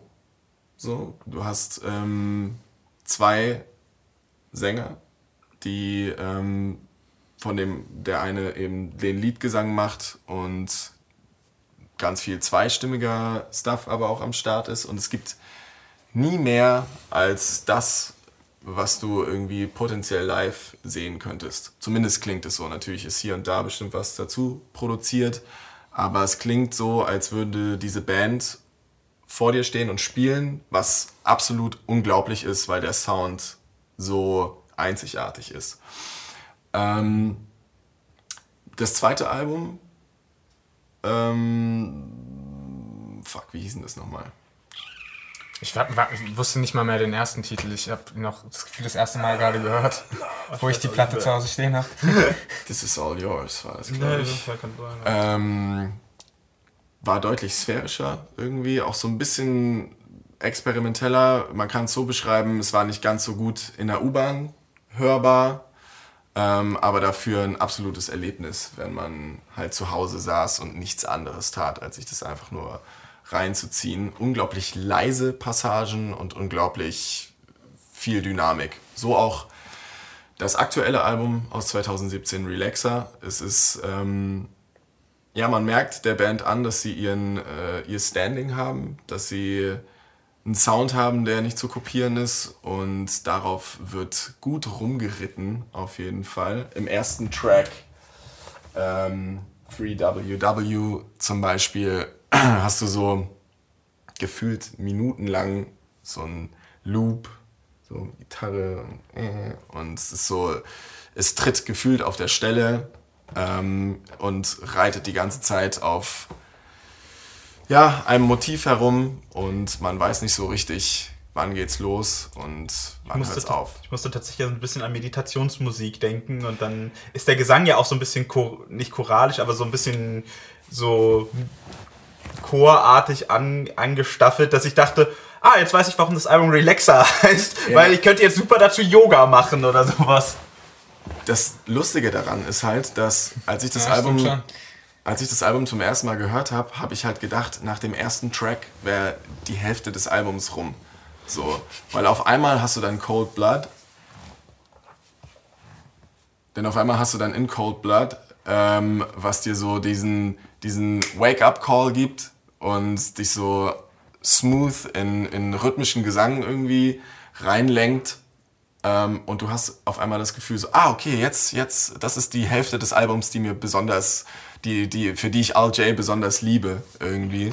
Dabei bist du halt beim zweiten Track. So. ähm, ja, und so zieht sich's durch das Album irgendwie vom Spannungsbogen her. Ich versuche das jetzt mal wirklich so ein bisschen briefly zu machen, weil äh, ich glaube, das muss man sich reinziehen, um es irgendwie selber zu raffen und selber zu verstehen. Auch nicht so lang, oder kam mir das nur so? Nee, es sind auch vor? nur acht Tracks. Ja. So. Und ähm, sie wechseln auch ziemlich, also sie wechseln schon von der Stimmung ziemlich krass. Also ich fand so allein die ersten drei, drei Songs ist irgendwie so ein, ja. ein stetiger Bruch so. Ja, ja, ja, ja, ja, genau. Die, die, die, der dritte Song, da, da würde ich gerne gleich mit euch mehr länger drüber sprechen. Sit Me Like This, ne? Zufällig? Nee. Nee, nee der dritte okay. Track. Ist ein Coversong. Ist ein ah, Coversong. Ja. Hm. Ein ganz bekanntes Lied. Ähm, House of the Rising Sun jeder von den Anwesenden kennt dieses. Ich sah schon deine Augenbrauen. ja, ja kenne ich. Das Ding bei Coversongs, ne, gerade auf Alben, ist halt so, entweder es ist halt irgendwie geiler als das Original oder es ist sehr viel oder schlimmer. weg oder, damit. Oder man fragt sich, äh, genau. Äh, Felix und ich hatten es vorher kurz. Ähm, kennst du Disturbed? Die, die, die Metal-Band, die hatten äh, Down with a Sickness war so mhm. der, der größte Hit von denen. Und die haben auf, auf, auf dem dritten Album haben sie ein Land of Confusion Cover gemacht, das ich eigentlich gar nicht schlecht finde. Und jetzt auf der aktuellen Scheibe haben sie ein Sound of Silence Cover gemacht. Und ich finde das wirklich absolut unterster Kanone. Ich finde es wirklich so schlimm. Also, äh, da habe ich aber auch schon Gegenwind bekommen, weil ganz viele finden das total toll. Die sind damit auch ins Radio und sowas eingestiegen. Also sind damit echt also gut gechartet, weil die Leute diesen Song halt kannten natürlich. Und ich finde es total schlimm, weil so wie eine kitschige Metal-Ballade mit Sound of Silence einfach ist der ja so, der so verletzlich auch einfach ist, dieser Song und so, so unglaublich viel Gefühl hat. Und dann wird er so, wirklich unter die Metzgertheke gelegt und ja. mit einem Pathos aufgeladen, den der Track gar nicht hergibt. So. Ja, das tut, dem, das tut dem Track absolut nicht gut. So, es ist irgendwie in die falsche Richtung ge getrieben worden an der Stelle. Ganz im Gegensatz zu House of the Rising Sun auf Relaxer, weil dieser Song ist komplett reharmonisiert und orchestriert und mit verschiedenen Breaks versehen, sodass äh, diese Melodie, die eigentlich immer über, den, über denselben Akkordloop läuft, immer in anderen Facetten und anderen Farben dargestellt wird. Und dann kommen eben Bläser dazu und hier kommt was und da kommt Wieder was. Aufgehende und, Sonne? Äh, nee, ehrlich gesagt ist es, beziehungsweise ja, es ist eine aufgehende Sonne, aber es ist sehr, ähm, es kriegt eine sehr, es, kriegt, es wird sehr viel schwerer, der Song auf eine, also, auf, also nicht schwerer, sondern tragischer auf eine Weise. Auf einmal bekommt der Text übertrieben die Tiefe. So, ihr kennt die Zeile, ne? Mama, Mama was a tailor. She sewed my new blue jeans. Und ähm, hier wird sie gesungen und du, du möchtest, du, du stellst dir die Frage, was ist mit dieser Mutter passiert? was ist mit dieser Mutter los? Auf einmal öffnen sich die Zeilen und du hast das Gefühl, dazwischen gucken zu können, wie du es bei dem Original Schon gesagt. gar nicht, gar nicht hast. So. Und deswegen, ich saß, als ich äh, den Song zum ersten Mal hörte, in der Bahn und bin komplett weggeflogen. Ich habe aus die Sonne hat geschienen, ich habe aus dem Fenster geguckt und ich dachte so, mein Gott, ist halt alles traurig. so, aber äh, trotzdem, es ist so, es ist so abfindend irgendwie, so dieser Song. Also es ist ähm, meiner Meinung nach eine der eins der großartigsten Coversongs, die ich jemals gehört habe. Also unglaublich großes Chapeau, egal wie der Start von Relaxer ist und äh, so die Füllsongs, die so dazwischen sind. Aber dieses Cover ist genial. Muss ich mir mal anhören. Es ist wirklich genial. So. Cover-Songs. Ich, ich kenne es ja leider gar nicht, deshalb. Ja, man muss jetzt dazu sagen, dass er, dass, äh, wir informieren ja unsere Gäste vorher, aber das war jetzt so ein bisschen spontan, dass Joachim auch Zeit hatte und wir jetzt diese Folge auch angesetzt haben. Deswegen wurden nur so ein paar Sachen kommuniziert, weil wir uns auch selbst noch entscheiden mussten bei 2017. Was nehme ich denn jetzt? Das ist auch ganz gut, weil dann kann man nämlich auch manchmal auch einfach erzählen und die Dinge mit Worte malen. Und ich glaube, die, die Wirkung, die das hat, wenn man es noch nicht gehört hat und wenn es jemand extrem gut oder extrem scheiße fand, ist, glaube ich, man hat dann so eine, vielleicht, man geht vielleicht, wenn man sich dann irgendwann die Zeit nimmt und es anhört, mit einem anderen Vibe ran. Und wenn du dann irgendwann dazu kommst, es dir reinzuziehen, dann äh, ja, hat es, hilft es dir vielleicht da reinzufinden oder so. Weil ich könnte mir nämlich vorstellen, dass es nicht unbedingt deins ist ansonsten.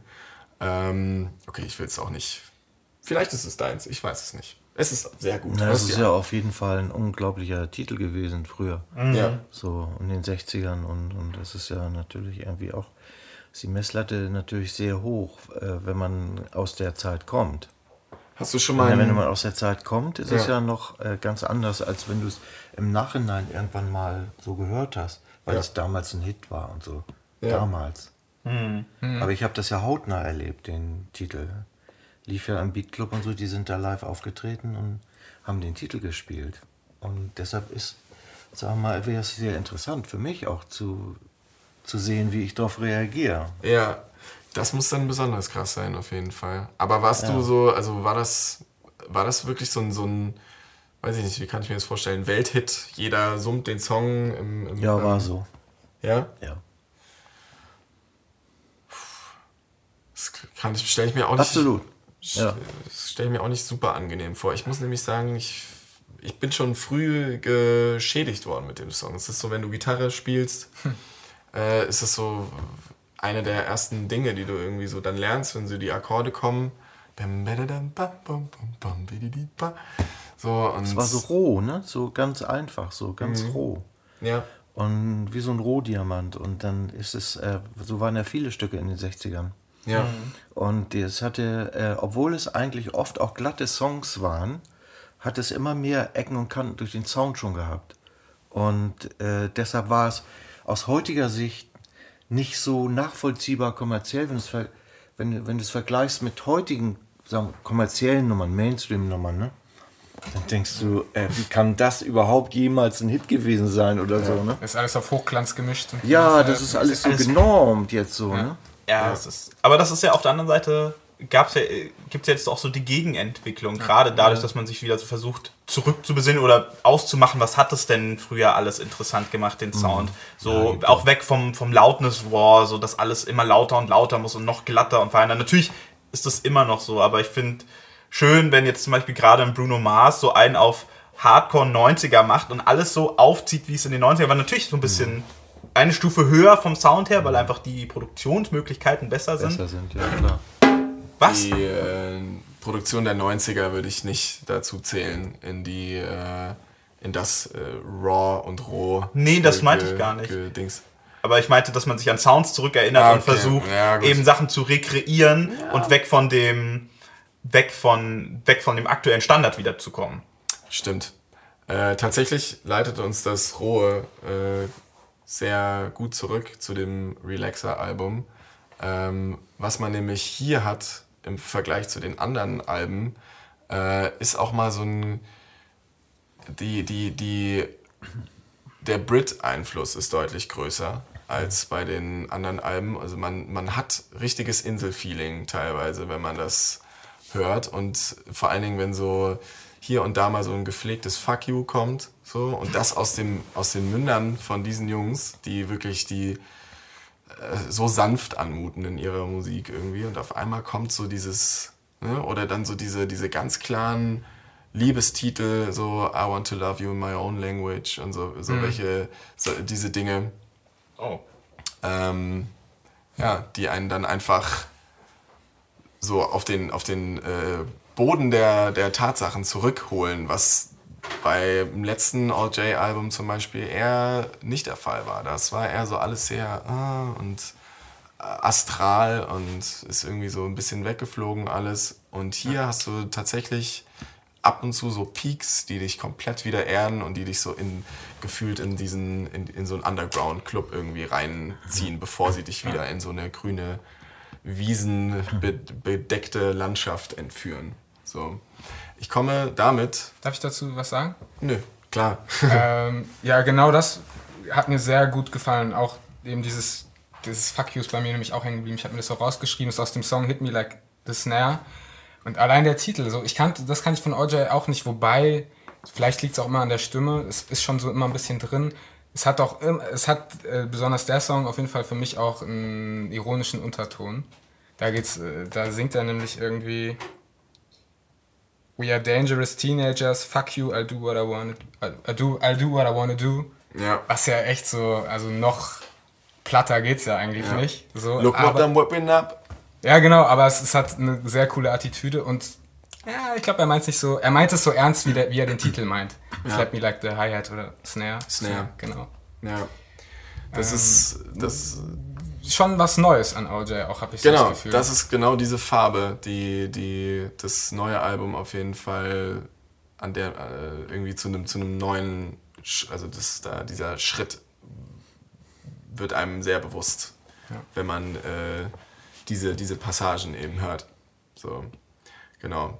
Komposition ist schnell abgehakt, denn da hat sich nicht groß was geändert. So, am Sound allgemein auch nicht. So, ähm, es ist RJ, es ist wie gesagt super speziell. Ähm, und ich bin tatsächlich bei den kommenden Alben jetzt gespannt, denn ich muss sagen, so langsam kommt auch der Moment, wo ich auch so dieses so, mh, hm, wo wir wieder bei der Angst der Wiederholung werden. Äh, nee, es ist nicht die Wiederholung, es ist eher das, ähm, wo geht es hin? So.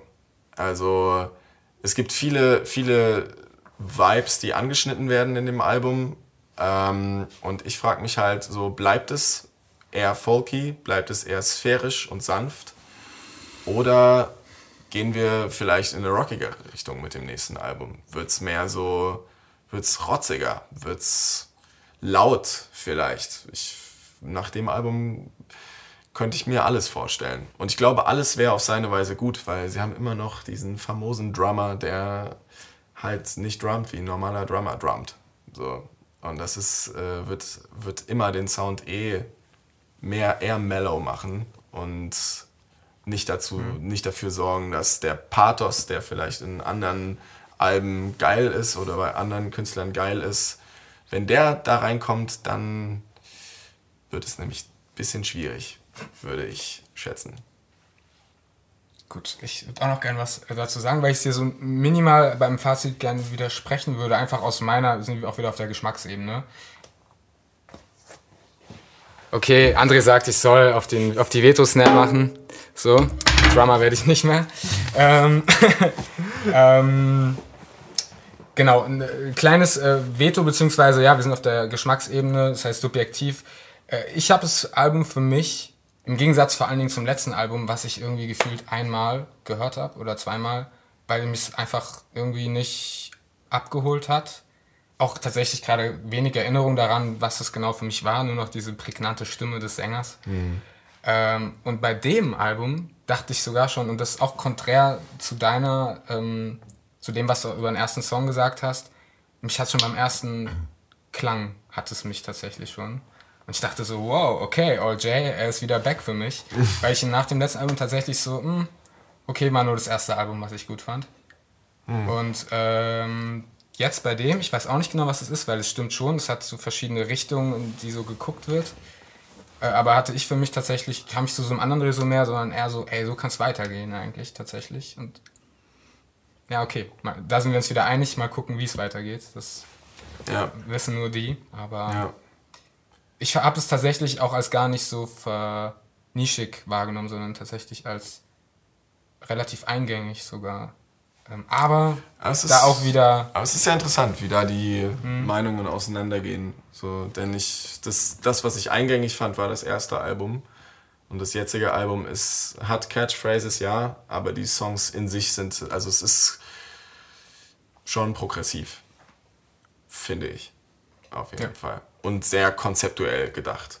So. Deswegen, das Fazit wurde genannt. Es ist trotzdem sehr gut. Ich mag es sehr gerne. Das Cover ist grandios, himmelsgleich. Und damit kommen wir zur nächsten Review.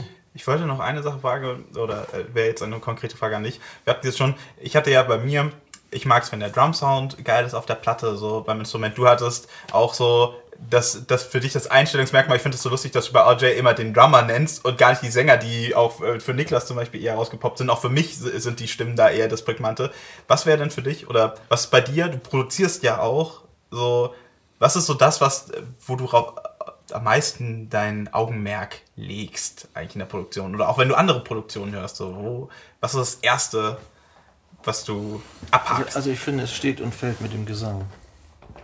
Und dann überlegt man, was ist da sonst noch, was nicht stimmt oder was stimmt.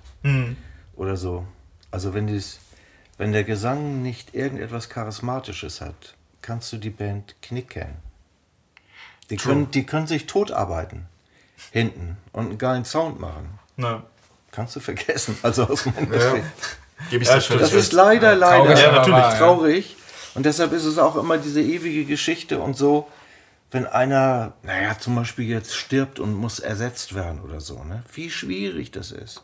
Da kommt kaum eine Band wieder dahin, weil es nicht.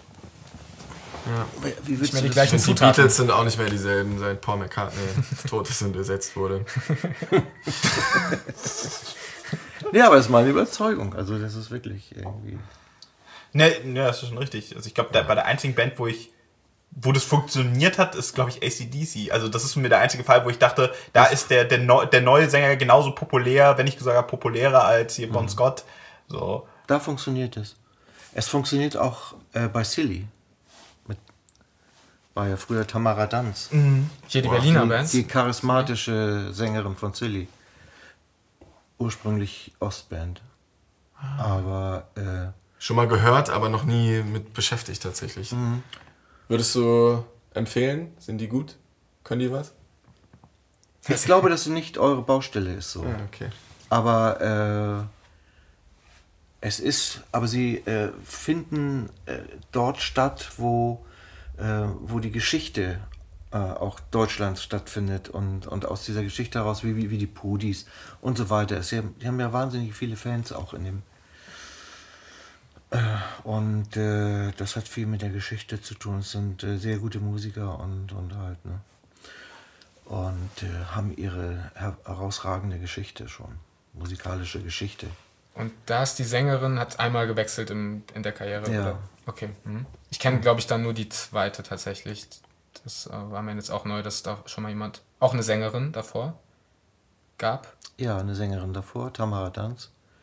Und äh, jetzt brauche ich einen Prompter. äh, die neue Sängerin. Ähm, Man kennt die- sie die auch als bekannte Schauspielerin. Ja, die bekannte ich habe leider den Schauspielerin. Namen auch nicht. Ja, ist peinlich, parat. weil ich kenne die ja äh, im Umgang und mir fällt der Name. Wir, wir schneiden das Also raus. Total peinlich, ey. Aber wie gesagt, das gibt, es gibt Fälle, wo es funktioniert, ne? aber selten. Die Fans sind ganz empfindlich, weil du, wenn, wenn du, wenn du, du kannst, die musste das ja auch knacken. Ich erinnere das erste Konzert mit Anna Los im größeren Rahmen Friedrichstadtpalast in Berlin hier und äh, und hörte so die Kommentare und auch die Gesichter so, na, na, na, was kommt jetzt so ungefähr und so und sie hat es geschafft, ne? Sie hat die, die Menschen auf ihre Seite gebracht hätte, muss nicht unbedingt funktionieren. Ne? Ja, aber sie hat es geschafft. Auch sie das-. Das ist natürlich toll für die Band nachher. Auch so, ne? Auch das können wiederum die wenigsten halt, ne? ja. ja. Auf jeden Fall. Da muss man auch schon so eine Herzensband wahrscheinlich sein, so ein Stück weit, ne? Obwohl gerade da es dann auch wieder schwieriger wird. Ja, ist eine wahrscheinlich, ne? richtige Herzensband. Vieler, Ja. vieler. Apropos Herzen, apropos Sängerin, Apropos Liebe. apropos Liebe. Joachim, Lana Del Rey. Ja, Lana Del Rey ist, ist für mich irgendwie so ein Phänomen, insofern, ähm, als dass sie eigentlich machen kann, was sie will. Weitestgehend. Und ich finde es immer gut. Seit 2013 oder so, seitdem sie mal wieder aufgetaucht ist, irgendwie früher, das kenne ich nicht von ihr. Und äh, ich finde, das Album ist, äh, lebt natürlich durch diese wahnsinnig auch sehr erotische Stimme von ihr. Durch die Art und Weise, wie sie phrasiert und, und, und so. Das ist äh, ähm, schon sehr, streckenweise sehr, sehr lassiv, aber auch sehr erotisch irgendwie. Und dann kommt natürlich dazu ähm, die Produktion weißt du, die, die so im Detail äh, äh, äh, liebevoll aufgebaut ist mit ihren Klangfarben und so. Das ist so gebaut, dass es wirklich ein eigener Sound auch ist. Das haben die geschafft für mich. Und, äh, ähm, und deshalb, ich, ich, ich, äh, es ist bei mir gar nicht so, dass ich auf spezielle Titel nun so, ne? Also bei Last of Life ist es so, dass ich zum Beispiel äh, 13 Beaches total schön finde, als romantische Liebesgeschichte so. Ganz schön irgendwie. Oder bei Heroin dachte ich Ja. am Schluss, ist das ein Cover jetzt von, von, äh, von ähm, äh, hier Lou Reed damals Ja, äh, ähm, Velvet Underground habe ich da nicht sehen, entdecken können oder so. Ich dachte es ursprünglich, aber wunderbare Nummer, auch inhaltlich. Äh, so schon. Äh, das fand ich, finde ich, äh, finde ich schon. Das, also ich nehme diese Sachen nie so wirklich so auseinander, sondern für mich ist es immer so: packt es mich, spricht es mich im Bauch, an dem Herzen an, dann ist mir auch eigentlich völlig egal, was das für ein Sound ist. Weißt du, das kann Dean Martin genauso sein wie, äh, keine Ahnung wer, wie jetzt zum Beispiel Lana Del Rey, die mich erwischt. Die erwischt mich einfach. Genau wie, wie, wie auch bestimmte Sänger oder die erwischen dich oder bestimmte Musik erwischt dich. Es kann auch aus dem Jazzbereich sein. Chet Baker hat mich immer richtig erwischt. Der kann auch fast machen, was er will. Nicht alles, aber fast. Und das finde ich so unglaublich, wenn irgendwas für mich so, so eine romantische Attitüde hat, auch sowas von Vision oder illusionistisch irgendwie so ist und er so eintaucht in die Gefühlswelt. Ja. So, ne? Da erwischt es mich. Ne? Sich auch mal ein bisschen Kitsch traut. Ja, Auf Ne? jeden Fall. wer sich das traut, finde ich immer schön. Wenn wir jetzt beim Album bleiben, so, wie ist der erste Song für dich? So, This Love? Du machst den, Lauf, genau. Ist der erste. du machst das Album an, der erste Track läuft. So, was denkst du und was sind deine Erwartungen für auf den Rest des Albums? Ist für mich nicht die, nicht die unbedingt stärkste Nummer. Wie gesagt, 13 Beaches finde ich, finde ich stärker. Aber ähm, es ist eindeutig äh, eine Nummer für mich, die aus der Beurteilung heraus, außen vor, würde ich sagen, die ist am kompatibelsten für die Zuhörer so als Single oder als Auskopplung. Das finde ich schon. Und äh, entscheidend da, auch, aber auch bei der Nummer ist für mich, äh, die hat, sie hat ja auch immer so ganz eigenartige Videos, die so äh, fast äh, dokumentarisch äh, manchmal äh, äh, auch so richtig, äh, wie soll man sagen, etwas dilettantisch wirken. Mhm. Wackelkamera und Ja, was natürlich ein Stilmittel ist, aber das ist äh, sehr geschickt eingesetzt, finde ich. Und ähm, ähm, aber die Musik finde ich letztendlich interessanter als die Videos. Also die Videos sind nicht so das, was, was ich dann richtig toll finde. Aber es passt schon Mm, Ja, zum Vibe, passt. oder? Ja, es passt. So, es ist, ich glaube, also ich könnte mir tatsächlich bei ihr auch nichts anderes vorstellen. Die, die Musik ist irgendwie auch das so ein bisschen halt, ne? Ja. Sie hat so diese, diese, diese Nähe, aber gleichzeitig ist es auch alles so ein bisschen fake. Sie, So, ist und einfach aus einer anderen Zeit irgendwie, so finde ich. Es Also, ist, ich finde es so lustig, dass sie. aber man weiß gar nicht aus welcher. Ja. Also, Es ist irgendwie, ich wollte gerade sagen, es ist irgendwie so retrospektiv, aber ich weiß nicht zu welchem Zeitalter. es ist irgendwie so. Es ist unabhängig. Ja, genau, aber irgendwie, es wirkt nicht zeitgemäß und dadurch ist es irgendwie zeitgemäß. Das ist ganz witzig. es hat eine, es, es ist, dadurch ist es vielleicht sowas, Richtung, sowas in Richtung auch was Klassisches. Also es ist nicht, es wird in zehn Jahren, wird man es vielleicht anders verstehen, weil sich die Musik drumherum anders entwickelt hat, aber die Musik funktioniert, finde ich, besonders gut eben als Gegenprogramm zu dem, was man halt sonst so hört, was aktuell rauskommt. Und da ist es auch ein super Refresher. Also Finde ich auch. Es hat auch so eine leichte Dark-Komponente. Immer so. Es ist immer ein bisschen traurig, meistens. Das fasziniert mich natürlich auch immer so, weil sie, sie steht in ihrer Landschaft ähm, immer so, aber als allein letztendlich gebliebene. So wie so ein Märchen, wo jemand dann letztendlich bei all dem, was, was er macht und so, aber trotzdem einsam wirkt. ja. Das finde ich sehr reizvoll. ja. Ich denke, das ist auch was, was die, die, die, die Musik äh, on point beschreibt, eigentlich. Die Landschaft, die Frau, vielleicht noch so ein Seidenkleid, so, aber es ist, sollte happy sein, aber irgendwie ist so der Himmel wolkig, so, und der, der Wind ist so ein Ticken zu stark, irgendwie, das ist, das ist Lana Del Rey, irgendwie. ja. Sie lächelt, aber eigentlich ist es nur Holly, ein Hollywood-Lächeln. Ja, ja, ja, genau. Und Ist nicht fast das Cover auch so, wenn ich mich. Ist, sie nicht, ist das nicht auch ein Konterfei direkt drauf und sie hat so einen Blumenkranz und das ist fast genauso, wie es gerade so ein bisschen beschrieben ist. Und Ich hätte vermische das, das letzte mit dem vorletzten Cover immer, weil die Ja. so relativ nah sind. Aber, da, aber daran ja- sehen wir eigentlich auch, wie sehr, also wie gut sie oder die, die das für sie machen, halt sie positionieren können. Ja. So, oder sie sich selber positioniert halt. So, ne, mit diesen. Es ist auch eine bisschen Provokation, glaube ich auch. Also zu einem gewissen Teil, es wirkt manchmal ein bisschen patriotisch an einigen Stellen. Wie es dieses God Bless America und so, worauf ich gar nicht stehe, so auf diese Attitüde. Hat mich auch ein bisschen irritiert, ehrlich gesagt. Aber es war in dem Zusammenhang dann für mich wieder doch einigermaßen okay. Weil das, hat, das Cover hat für mich auch irgendwie was äh, Folkmäßiges ein bisschen. Dieser Ja. Country, so Country-mäßig so. Total. Und, äh, und so, das Album ist ja auch komplett, also das Album ist ja komplett runtergefahren. Das sind ja eigentlich alles Balladen. Ja. Das ist total ruhig. So. Aber äh, was, äh, jetzt kommt so dieser, dieser moderne äh, Aspekt dazu. Was ist mit diesen Trap-Geschichten? Ja, das ist, äh, das ist der Produzent. Ja. Wie empfindest du das? Also ich meine, Das, das, das finde ich als enorm klasse irgendwie so. Es hat eine eigene Klasse. Krass. Ich habe so ein ganz anderes Wort jetzt erwartet. Enorm Also, klasse. Okay, findest Ja, das hat gut? so eine eigene Klasse. Ja, ich finde das sehr gut. was Weil man. das ist das modern, das ist für mich so, so ein moderner Aspekt der Musik, in der sie sich irgendwie aufhält. Hält. Sie, versch- äh, sie, sie schaffen es, sie ähm, in die Gegenwart, egal was sie macht, gegenwärtig zu platzieren. Durch die Art der Musik. Das ist so mein Eindruck. Ähm, gebe ich, geb ich dir recht mit einem kleinen Aber. Ähm, wa- was ich nämlich, was mich aber allerdings schon immer an, an daran stört, beziehungsweise vielleicht beim ersten Album noch nicht, da war ich auch noch ein bisschen ideologischer gefärbter. Ich sag, komm gleich darauf hinaus, worauf, worauf ich hinaus will.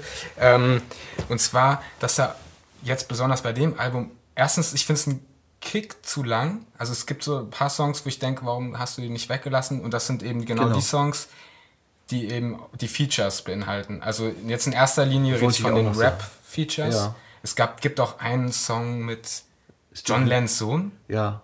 Und Nicks. ist, boah, die Stimme, also ist super toll. Also ich finde es Mhm. super schön, der, den Song.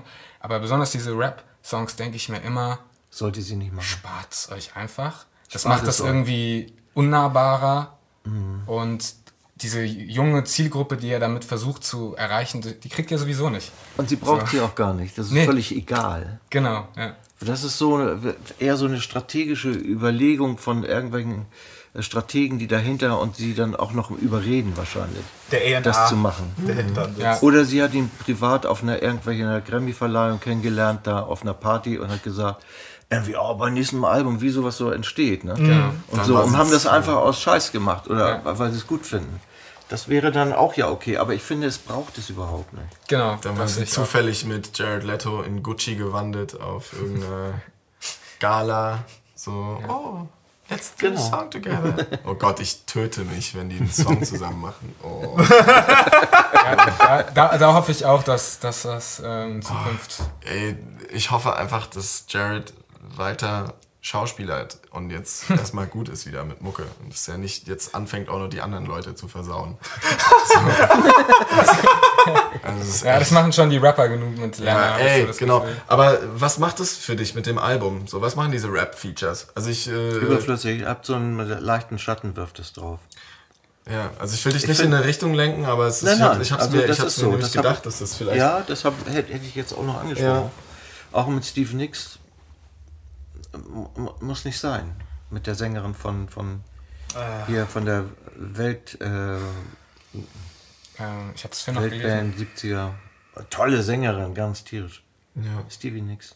Ja, die versuchen halt da so Momente auf dem Album zu erschaffen. Ja, bitte? Fleetwood Mac, ja klar. Von Fleetwood Mac. Das, das muss nicht sein irgendwie. Ja.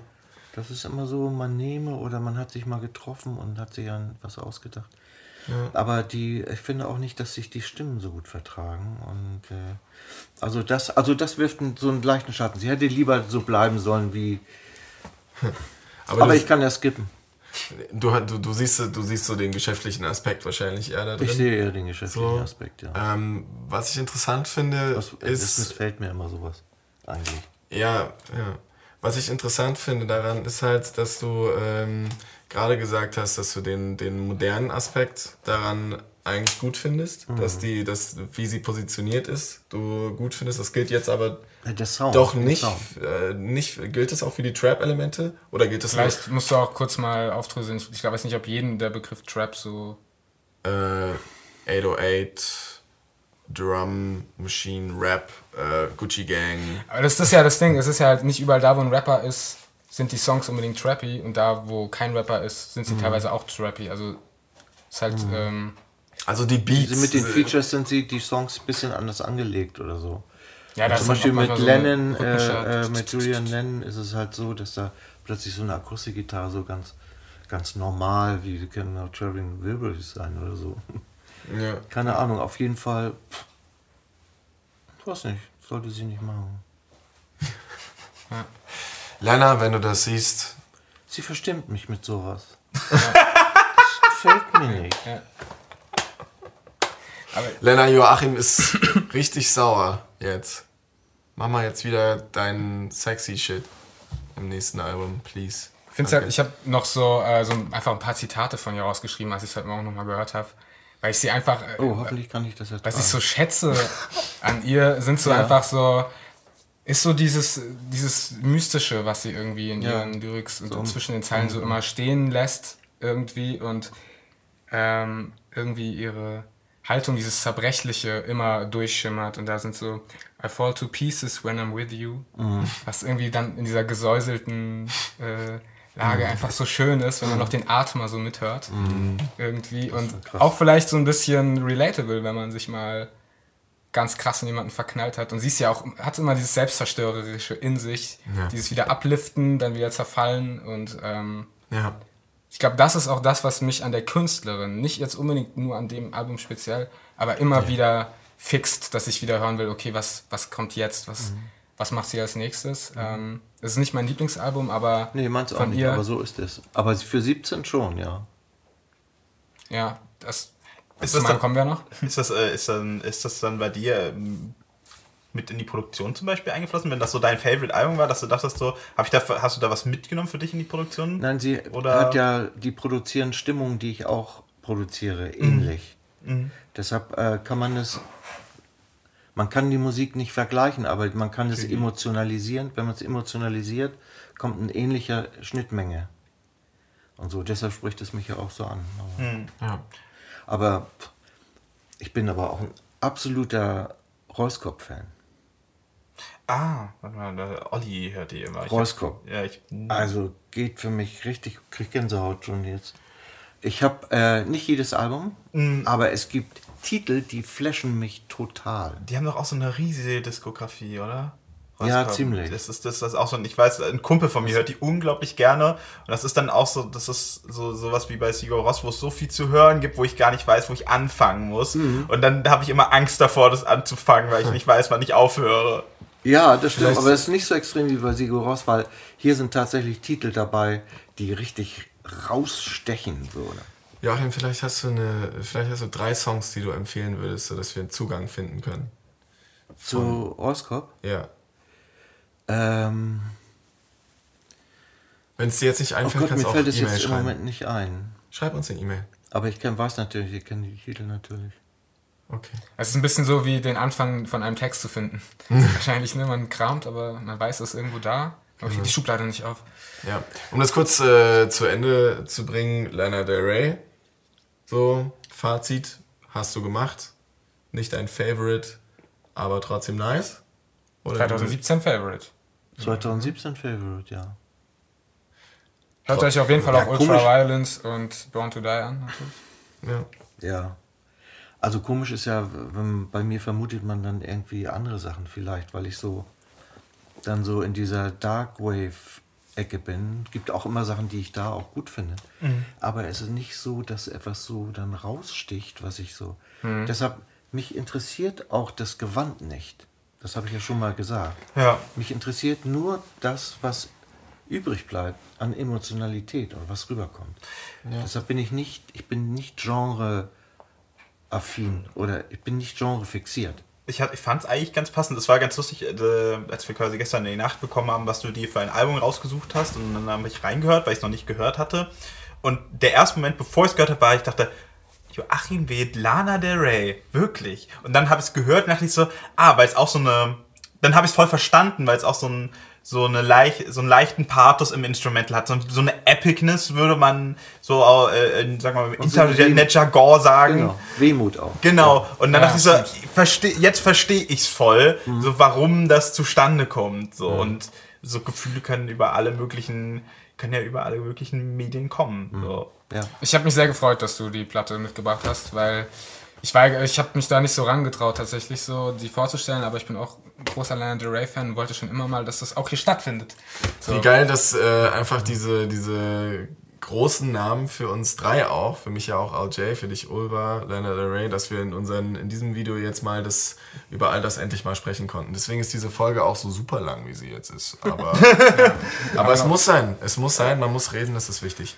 Und wir haben auch noch was äh, vor mir, äh, vor uns. Wollen wir damit vielleicht weitermachen? Ja, Machen wir weiter. Wollen wir noch was zu Lana Del Rey abschließend sagen oder? Ich glaube, also, es also von alles mir aus gesagt, ist ne? eigentlich alles gesagt. Ja. ihr Kleid war scheiße auf dieser Gala mit diesem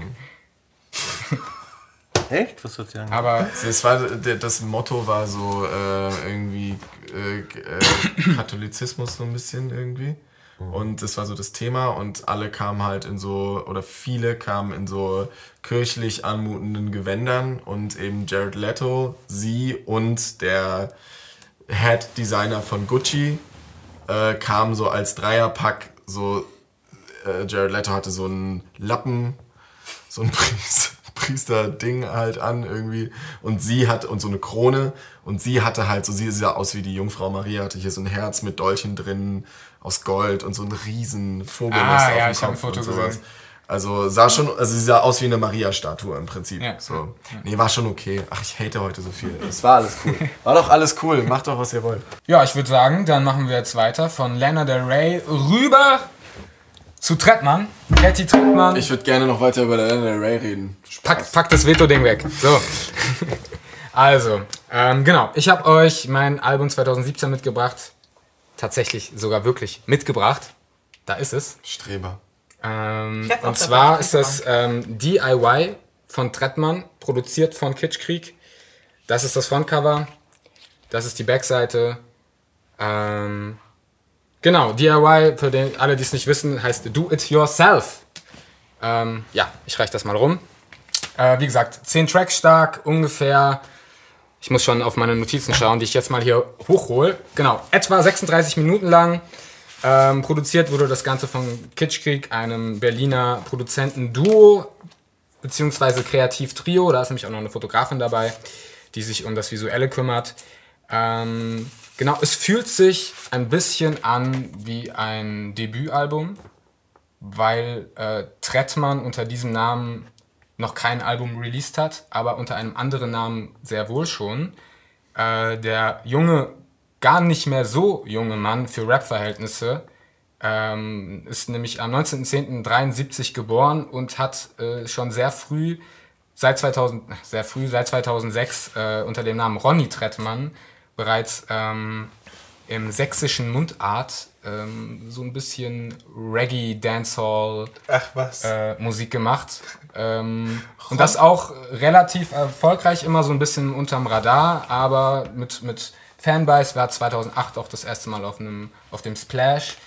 Äh, war auch Teil immer von Sound Syst- Sys- Systems und zwar von diesen richtig fetten, inspiriert aus Jamaika, wo sie diese richtig riesigen Anlagen halt aufbauen und gegeneinander stellen und dann halt Sound, wirklich Sound-Wettkämpfe haben, die es aber eben auch in Deutschland schon länger gibt. Und ähm, wie gesagt, der junge Herr ist, wenn ich es hochrechne, ich habe keine Ahnung, 73 ist er geboren, das heißt, 45.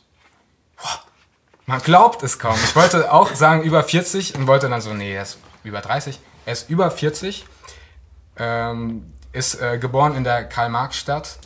Ähm, Köln ist das, ja? Das ist ähm, Leipzig.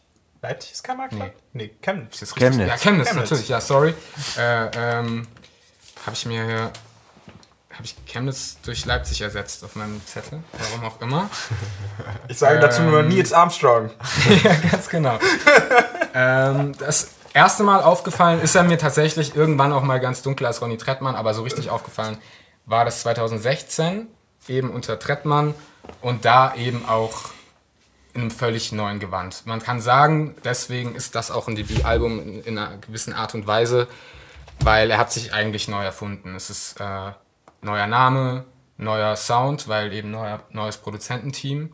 Auch an, stilistisch einfach geht es in eine ganz andere Richtung und ähm, eben auch nicht mehr sächsischer Dialekt, sondern keinen sächsischen Dialekt. Ich kann mir das jetzt gar nicht vorstellen. Ich auch Äh, nicht. So wie neutral. Kann, wie kann man denn Sex, also wie kann man das denn machen? Es war, ähm, also wie ich das verstanden habe, ist das auch teilweise so eine Persiflage gewesen auf eben die deutsche äh, Reggae-Dancehall-Kultur, weil hier gibt es eben nicht so viel. Also es war sehr, waren sehr viel witzige Songs, aber es gab auch schon mal Songs von früher, die ging, waren sehr ernst, gingen um seinen Opa und was man merkt, du hast für, eine, du hast für so einen schönen Begriff gesagt, Liedermacher aus dem Osten. So. Ich würde sagen, das kann man, so kann man ihn auch so ein bisschen einsortieren. Ey, das hätte Ähm. ich niemals gedacht, hättest du das nicht gesagt. Ich habe null Dialektfärbung durchgehört. Wirklich gar nichts. man, ich glaube, wenn man wenn es weiß, hört man schon das raus so. Aber ähm, es war natürlich auch ein Alleinstellungsmerkmal, ne, mit Mundart zu sprechen. Du bist dann natürlich eher regional bekannt, aber er hat auch, er war auch, er hat auch mal einen Song über, es gab irgendwie eine Zeit lang, da, es gab so 2008 irgendwie so verunreinigtes Kokain und da sind ganz viele Leute gestorben. Darüber hat er einen Song gemacht zum Beispiel und das ist, hat sehr hohe Wellen geschlagen zum Beispiel. Ähm, aber ja, den richtigen Durchbruch kann man sagen, so dass, dass, dass der Name Trettmann auch ein Begriff ist, dem ist ihm eigentlich erst mit diesem Album DIY gelungen. Ähm, eben mit diesem Shift. Stand auch unglaublich oft bei uns Liste. Äh, wir haben nämlich eine Liste, wo die Zuschauer und Zuhörer einreichen können, was wir reviewen sollen, um auch mal eine Gastreview zu haben. Und ich glaube, also ich glaube, dritthäufigste oder vierthäufigste war wirklich Trettmann. Ja. So, deswegen war ich, äh, dachte ich so, ah, wie praktisch. Ja, ich äh, habe mich auch sehr gefreut. Ähm, ich, und ich glaube, ich, ähm, ich glaube, dass es für sehr, sehr viele äh, das beste Album letztes Jahr war. Und das hat aus, natürlich aus einem bestimmten Bereich von Leuten. Und es hat verschiedene Gründe. Äh, ich habe ganz lange überlegt, ob das wirklich mein Lieblingsalbum 2017 ist, weil ich irgendwie dachte, es ist schon gut, aber war da wirklich nicht noch was, was mich mehr umgerissen hat? Und deswegen bin ich ein bisschen am Ende so wie, wie Felix mit 2000, seiner 2016er Review angekommen. Es ist einfach das Album, wo ich immer wieder zurückgekommen bin drauf. Und auch heute Morgen, als ich äh, mir so die Notizen rausgeschrieben habe, habe ich gedacht so, nee, es ist einfach ein geiles Album. So, Punkt. und äh, ich glaube, äh, wir sind hier in einer sehr ähm, illustren, ausdifferenzierten Runde. Ähm, ich denke mal, beim Sound werden wir, werden wir uns nicht ganz einig werden in dieser Runde. Glaube nicht. Aber äh, das macht ja auch nichts. ähm, genau, er hat 2016 bereits äh, drei EPs mit Kitschkrieg, also seinem neuen Produzententeam, rausgebracht. Und das war so der Startschuss, wo plötzlich so, sagen wir mal, Rap Deutschland gesagt hat, so, wow, wer ist dieser Junge, wer ist dieser Mann, wo kommt der her? Wer ist dieser äh, Old Guy? Das war eben auch diese Zeit, in der es im, im Rap so einen Umschwung gab. Es plötzlich kam der Begriff Cloud Rap, Trap, ähm, Namen wie El Guni, Young Huren, ähm, na, wie heißt er mit den Dreads? Komm. Rin. Rin, genau. Das waren alles Künstler, die plötzlich aufgeploppt sind und plötzlich man sich fragen musste, okay, es ist schon irgendwie Rap, aber der Sound, die Ästhetik, die Wortwahl, die Themen, die sind schon ganz anders eigentlich. So, was, warum und wo kommt das her? Und ähm, in diesem Schwung ist er so quasi mit reingerutscht, kann man sagen, in die, in das, in die öffentliche Aufmerksamkeit mit dem Song Skyline. Und äh, da geht es darum, im Endeffekt, äh, er singt, ähm, das, ist ein, das ist der Vorbote einer neuen Eiszeit irgendwie und dann auf Skyline gereimt und es hat was sehr okay. ähm, Trippiges irgendwie, so sehr, sehr viele Synthes und ähm, gleichzeitig aber auch was Melancholisches, weil es einfach sehr gut geschrieben bin. Und deswegen, er ist für mich in erster Linie ein Liedermacher, beziehungsweise auch ein sehr guter Texter, Dichter, irgendwie in erster Linie. Und aus, diesem, aus dieser Richtung heraus bewegt er sich dann quasi in Richtung Rap, wobei er einfach eigentlich ein sehr wenig, also ich würde ihn nicht als Rapper bezeichnen eigentlich. Ich, äh, Niklas, ja. ich muss äh, ganz kurz äh, äh dir gestehen, ich habe nicht meine Hausaufgaben gemacht und habe es mir nicht angehört. Das gibt's da nicht. Ich höre ich höre dich das seit zwei Jahren immer wieder sagen, diesen Namen Trettmann. Ich habe es ja. mir nie reingezogen. Wenn, habe ich es vergessen. Kannst du mir kurz, äh, also ist das Dancehall-Stuff mit Rap oder was ist das? Na, es ist schon, mhm. würde es jetzt schon ich so Ich brauche kurz ein Bild, um damit ich eure, euer, ich, euren ich, Augen... Ich, bin, äh, ich, weigere mich, Trap zu sagen. Also so, weil es hat, weil es so konnotiert ist, besonders im Hip-Hop wird sehr gern mit solchen Begriffen um sich geschmissen. Und eigentlich hat man dann eher, eher ein Gefühl, also der Na Trap, Trap ist so. Aber man kann. Es ist so, okay, es ist Money Talk, ist das und das. Und ich würde sagen, es hat, also, weil die Produzenten kommen auch eben aus diesem Dancehall äh, Sound System Bereich und da merkt man auch besonders im Sound Design das, finde ich. So, da wird sehr viel Wert auf Sound Design gelegt und auf Polituren und so weiter. Ähm, es, ist, es sind immer eingängige Tunes und Vibes. Also ich würde es eher so einem äh, bouncigen Rugger ähm, aber du hast, da hast ja schon, du hast bei ihm auf der Stimme Autotune, zwar, ich finde sehr. Ja, das äh, ja, aber sehr. Trap. Nee, nee, nee, ja, nein, nein, warte, warte, warte, warte, warte, warte. Das ist kein nein, Trap, nein, nur weil er Autotune Nein, aber lass mich doch mal ausreden. Ja, aber so. das hat trotzdem, aber wenn wir durch die Stilistik gehen, was wir gerade bezeichnen, wir haben, wir haben bei ihm auf der Stimme sehr dezentes Autotune, wir haben die 808, ja. die drinne ist, so, du hast die Delay-Fahne, die im. Produktion. Nee, du hast nicht in jeder ja. Produktion. Also wenn ja, du gerade in den. Nee, aber also, wenn du durch die aktuellen Sachen gehst, nein, aber wenn du durch die aktuellen Trap-Sachen gehst, dann hast du ja schon so Kerncharakteristiken, die sich da einfach immer wieder in der Schnittmenge finden. Ich sage nicht, dass Autotune Trap ist, gleich Trap. Ja. Also ist ja auch in der Popmusik vorhanden, so, also ganz ab. Aber wenn du nach solchen Kerncharakteristiken gehst, dann würde ich es da schon einordnen. Natürlich hat es auch Dancehall-Elemente. Es gibt auch diesen, diesen, diesen klassischen genau, ja. Rhythmus. Der eigentlich später. sehr oft vorkommt, aber zu meinem Leidwesen. Ähm, ich finde nur, ich gebe dir ja recht, natürlich, es ist trappy. Aber ich finde, der Begriff erklärt halt nichts. Also nicht viel, weil es dann doch gerade einfach Zeitgeistmusik ist und sich quasi überall ausbreitet, in alle Musikrichtungen so seine Fingerchen rausgreift und am Ende hat man nicht mehr so eine richtige Vorstellung davon, was es ist. Deswegen benutze ich einfach lieber, es kommt aus dem Soundsystem, weil dieses Trap-Ding, diese Ästhetik, die kommt ja auch aus diesem jamaikanischen Ding ursprünglich. Ja, das ist ja quasi eine Ästhetik, die, die aus der Südsee quasi in die USA, dann über Drake und äh, ja und dann jetzt irgendwann auch in Deutschland gelandet ist. So natürlich auch noch andere Einflüsse hat, aber mir ist es halt eben wichtig herauszustellen, es hat nichts mit dem klassischen Trap zu tun. So in dem Also, Sinne, kurz was es, sagen? was es ausmacht. Mhm. So vom Ja. Sound. Mich erinnert es äh, ein bisschen an Drake manchmal. Weil In dieser reduzierten Form und Genau. auch was die Atmosphären angeht. Drake schätzt sich sehr, muss ich sagen. Finde ich cool. Und äh, ist aber einer der wenigen. Und was ich an ihm jetzt gut finde, ist, dass er nicht diesen typischen Macker, diesen Macker, pubertierenden Macker-Rap macht. Der ist unheimlich nervig für mich, einfach. Weißt du, weil diese, diese ganzen Symbole, die auch ständig auftauchen und so, geht mir einfach nur auf den Sack. Weil es dieser Macho-Rap, der geht mir tierisch auf den Sack, entspricht auch nicht unter unserem kulturellen Zeitempfinden, finde ich. Das ist irgendwie aus dem Mittelalter für mich so. Und äh, das ist auch eine kulturelle Szene, die funktioniert nicht so, wie, wie ich gerne leben möchte. Ja. Weißt du? Weil Genau, Werte sind durch, die, durch die Werte, die sich im. Laufe der Zeit so entwickelt haben. Und da, ich möchte nicht ständig zurückkatapultiert werden in etwas anderes, was, was mir einfach nicht gefällt. Das hat er nicht, diese Attitüde. Das hebt ihn hervor und er, hat, er ist von anderer, also aus meiner Sicht sage ich, ne? und er ist von einer äh, anderen Sensibilität. Er Ja, ist, ja. Das ist, es ist sehr sensibel, auch was er macht, Ja. wie er Dinge beschreibt. Und deshalb finde ich die Texte auch sehr ansprechend. Äh, was die Sounds angeht, ist Drake ihm natürlich voraus, weil die von der Arbeit wahrscheinlich noch mehr so tüfteln, bevor sie überhaupt irgendwas benutzen.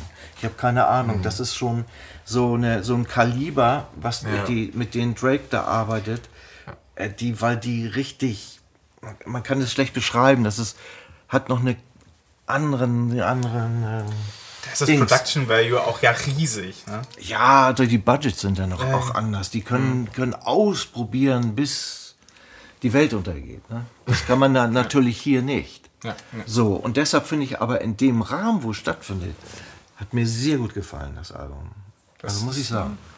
Es ist, muss ich auch zugeben, so man hat ja auch dann immer so ein bisschen Vorteil. Es äh, überrascht mich sehr positiv, dass du das, dass du das so siehst. Ähm, vor allen Dingen, das hast du mir auch schon so ein paar Dinge, die ich auch ansprechen wollte, tatsächlich schon wunderbar äh, präsentiert, so dass ich äh, jetzt, Ich wollte das jetzt in nicht- aller Ruhe Ja. ähm, Darf ich nur gerade noch anmerken, es ging mir nicht um eine inhaltliche Ebene, nur weil du bist eben vor Wut rot angelaufen. Es ging mir wollte nur, dass das jetzt nicht lostreten Nee, hier. nee ich Das wollte nur für ihn das irgendwie soundästhetisch halt verorten, weißt du? kleines später. Okay.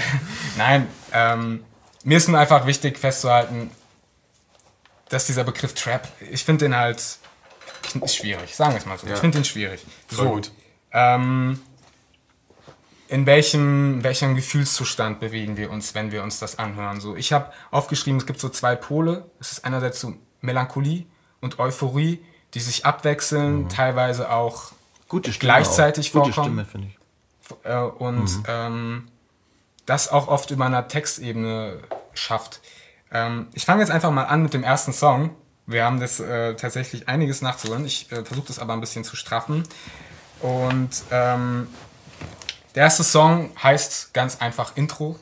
Es ist auch ein Intro. Ich habe noch in Klammern hingeschrieben, man könnte den Song auch DIY nennen, also den Titelgeber, weil er auch da genannt wird, der Titel, äh, ab und zu. In der Hook, ja. Genau, DIY, DIY, DIY, DIY, geht das so. Und die erste Strophe ist so ein kleiner Flashback.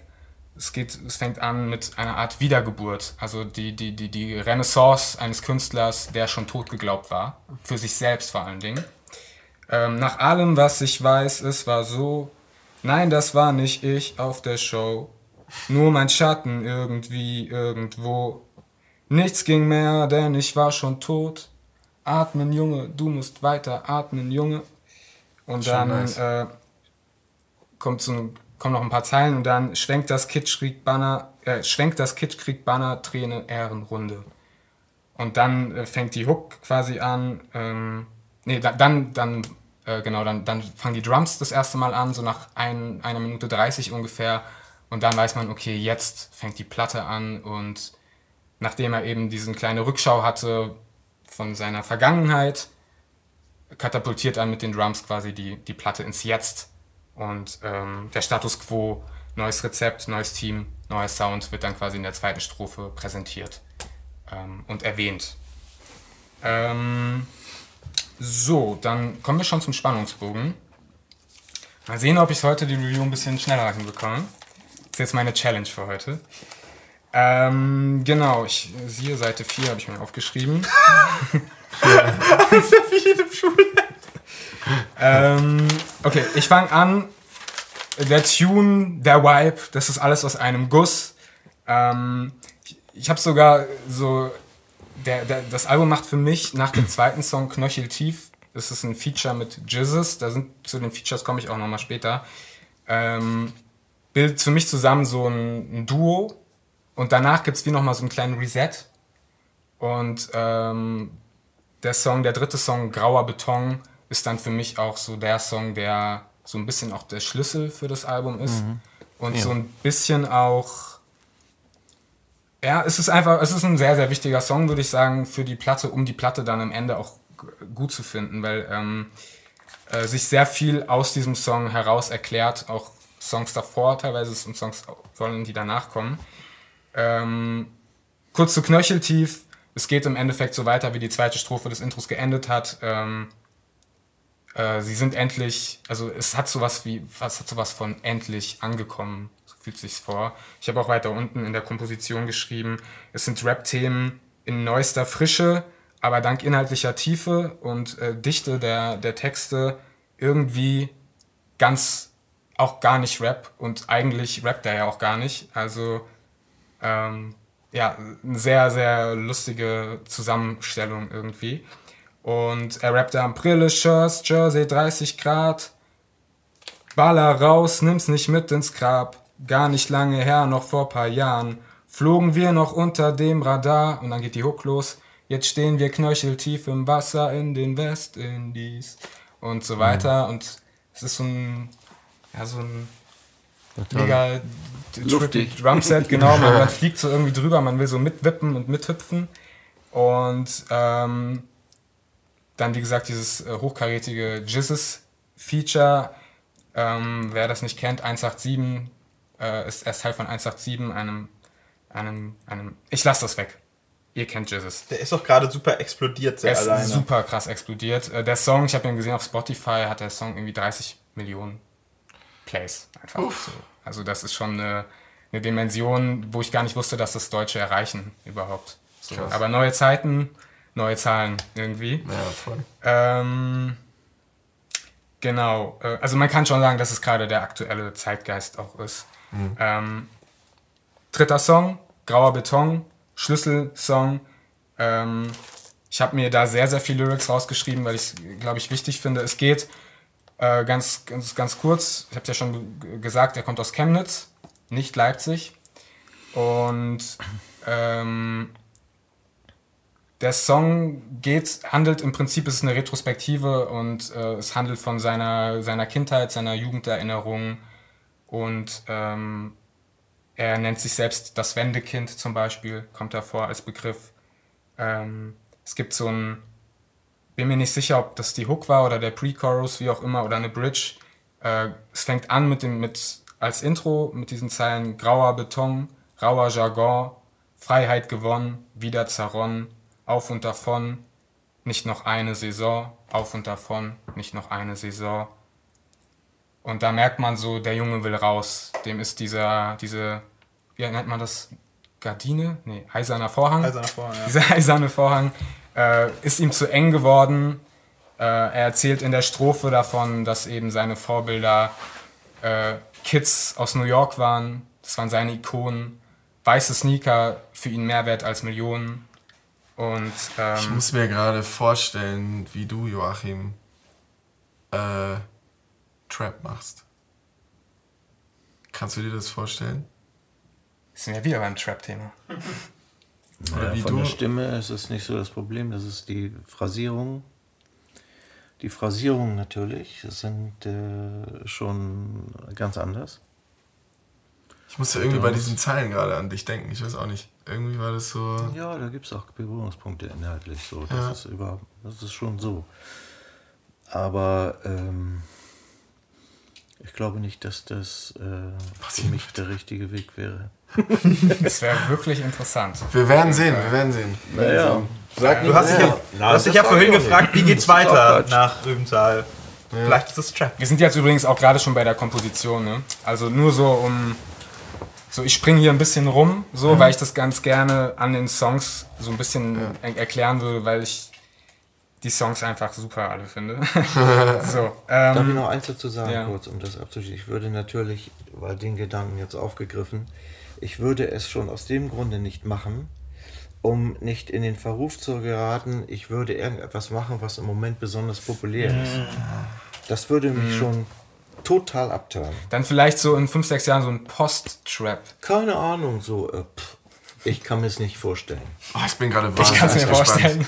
Doch, ich kann es mir auch voll vorstellen, Alter. ja, Ich glaube, das wäre richtig geil. Ich glaube, das wäre geil. Ja, könnt ihr ja dann übernehmen. Ne? ähm, genau. Ich möchte gerne einfach nochmal zitieren. Ich finde, wir haben sehr viel geredet schon jetzt in dieser ganzen Sendung. Wir können jetzt ruhig einfach mal ein bisschen auch mit ein bisschen Poesie das Ganze ausklingen lassen, auch einfach. Voll. Und zwar äh, den. Re- den Refrain aus Grauer Beton. Seh, ist, man muss dazu sagen, er hat, eine sehr, er hat ein sehr gutes Gespür für Melodieführung und auch für ja, diese eingängigen Phrasen. Das ist beim Rezitieren leider, die Hälfte fällt da einfach weg, wenn ich das mache, weil ich eben keinen Ton treffen kann. Ähm, Seelenfänger schleichen um den Block und machen Geschäft mit der Hoffnung. Fast jeder hinter, fast hinter jeder Tür lauert ein Abgrund. Nur damit du weißt, wo ich herkomme. Und ähm, ich finde es einfach sehr beeindruckend, wie man immer wieder mit Worten, die tausendfach inflationär benutzt werden, in der richtigen Kombination eine Dichte erzeugt wird, ein Bild erzeugt wird, eine Stimmung, ein Gefühl erzeugt wird, ähm, dass man es glaubt, da zu sein, so ist richtig. in seinem Kopf. Und ähm, das ist für mich dieser Refrain. Allgemein muss man sagen, die Refrains, die Hooks, wie man auch so schön im Rap sagt, die hooken einen wirklich richtig. Also es ist einfach ein Widerhaken, man hat direkt das Gefühl, mitsingen zu wollen. Er hat dann ein super gutes Gespür für, für die Textebene auch und für Timing, Pausen vor allen Dingen auch, was auch für mich ihn immer wieder, immer weiter vom klassischen Rap eben wegdriften lässt, weil er da sich einfach ganz massiv grundlegend unterscheidet von eben allen anderen, wenn wir jetzt auch wieder nochmal auf den Begriff Trap rumreiten wollen, ja, es gibt keine Trap-Flows, die man so klassisch kennt auf, auf diesen, auf, auf diesen Trap-Alben eben. Ne? Das gibt's nicht. Es ist eine sehr melodiöse Vortragsweise, die Verses ebenso genauso wie die Strophen. Und äh, die Technik liegt wirklich eher in der, im Gefühl als in guten Reimen. Ähm, ja, ich würde sagen, ich bin auch fast durch. Also wir haben es jetzt geschafft. Ich glaube, das ist wirklich der, die längste Sendung ever, ever nach der dritten Folge. ähm, ähm, genau, nochmal so allgemein kann man sagen, ähm, ich habe die Songs nochmal so ein bisschen unterteilt nach Stimmung. Es gibt so drei, vier Stimmungen ungefähr. Ähm, einmal, es gibt Balladen, New York, da äh, singt er eben über eine, eine, eine Liebe, die man auch schon aus ähm, Dumplin und, also ich glaube, er redet da von, von der gleichen Person, aus der er auch äh, in Dumplin und Kalalu redet. Beides Love-Songs. In Dumplin und Kalalu redet er eben über die über eine alte Liebe, Jugendliebe eben, die aus dem gleichen Block kommt. Und für mich ist da New York die Fortsetzung eben auf, auf der gleichen Platte. Ähm, sie ist mit mittlerweile New York, ist irgendwie Model und er macht halt Musik und man sieht sich halt nicht mehr und ähm, Ein starker Song. Ja, finde ich auch. Ähm, also es gibt diese Balladen eben, auch Billie Holiday zähle ich dazu. Ähm, es gibt aber auch eben diesen brachialen Turn-Up-Song, eben heißt nur noch ein, mit äh, dem Feature Haiti und Joey Bargeld, die auch irgendwie aus der gleichen Familie kommen. Also sowohl Haiti, Joey Bargeld als auch ähm, Trettmann haben quasi alle mit den gleichen, arbeiten mit den gleichen Produzenten zusammen. Das ist eben Kitschkrieg und deswegen auch nochmal dicke Props an, an Kitschkrieg, die es auch geschafft haben, die ganzen Gäste, eben Jizzes, äh, Raf Kamora, Materia, alle eigentlich ganz gut einzubinden. Wie gesagt, das ist dann am Endeffekt Geschmackssache, ob es einem gefällt, aber sehr gut eingebunden, auch in der Produktion. Es gibt, es gibt diese, es gibt eben auch, auch da wurde Autotune bei den Gästen draufgesetzt, wo man das teilweise noch nie gehört hat von denen. Und ähm, es gibt eben auch diese Voc dieses Vocal-Gekatte. Am Anfang einer Zeile wird, wird irgendwie ein Vokal öfter wiederholt, bevor er überhaupt dann richtig released wird als mhm. Line. Sehr cool gemacht. Ähm, es gibt aber auch, es gibt so ein, eben den Summer Tune, das ist für mich Dumplin und Kalalu, aber auch Knöcheltief oder Gott sei Dank ähm, mit Jizzes und Raf Camorra eben. Ähm, und damit kommen wir zum letzten Song. Aber ich komme nicht ganz drum um, auch noch den vorletzten Song kurz zu erwähnen, weil das einfach ein krasses Highlight ist. Ähm, für mich einfach ein Überraschungssong. Ich bin nicht seit längerem nicht mehr der größte Materia-Fan. Auch Masimotos, die Masimoto-Platte hat mich sehr ernüchtert, ähm, muss ich leider sagen. Aber auf diesem, auf diesem Song, ähm, habe ich den Namen gesagt? Nee. Fast Forward heißt der. Äh, hat Materia die Verses und Trettmann singt quasi nur den Refrain. Und ähm, Materia liefert einfach ab. Es ist erstens mal mit einer Einfachheit reimt er immer auf die gleichen Worte und über zwar über zwei Strophen. Gleichzeitig, es ist ein schöner Flashback auch irgendwie. Ich habe das Gefühl, in, in die Zeiten, in der wir uns gerade so ein bisschen befinden, in dieses Alter, so noch WG-Leben, irgendwie, irgendwie wenig Geld und so weiter, aber eigentlich ist es eine verdammt geile Zeit. So, darum geht es so ein bisschen. Ähm, für mich der beste Materia-Song seit über einem Jahr auf jeden Fall ähm, auf der Trettmann-Platte. Auch das finde ich cool, dass da sich mal die Möglichkeit in dem Song gegeben wurde, einem Gast eigentlich viel mehr Raum zu lassen als dem Hauptkünstler, was wunderbar funktioniert.